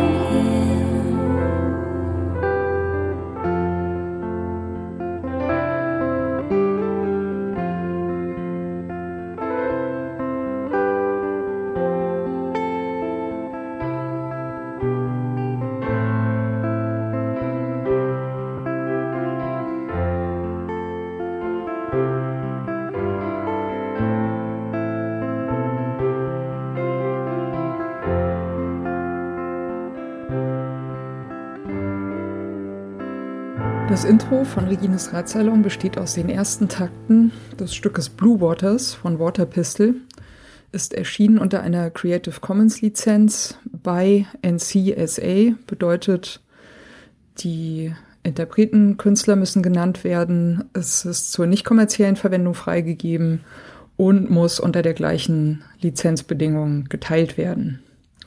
Hineingemischt in diese ersten Takte ist ein ähm, Sample, das heißt Bicycle Passing von Bescu, ist aus dem Free Sound Archive. Und zum guten Schluss haben wir am Ende noch ein Stück, das heißt Horizons, ist von der Gruppe Train Room und ist auch unter Creative Commons Lizenz erschienen, äh, mit der Bedingung bei, also die Interpreten, Künstler müssen genannt werden. Der Radsalon selbst steht auch unter einer Creative Commons Lizenz und zwar in dem Fall eine bei NC ND Lizenz bedeutet bei der Künstler Interpret muss genannt werden. NC Non-Commercial, also ist zur nicht kommerziellen Benutzung freigegeben und ND, No Derivatives, sprich es ist nicht erlaubt, äh, Stücke daraus herauszuschneiden und in anderen Zusammenhängen äh, weiter zu verwenden. Das ist mir vor allem deswegen sehr wichtig, weil ich gerne nicht möchte, dass das, was Gäste oder Menschen im Radsalon sagen, aus dem Zusammenhang gerissen, irgendwo gesampelt und weiterverwendet werden kann.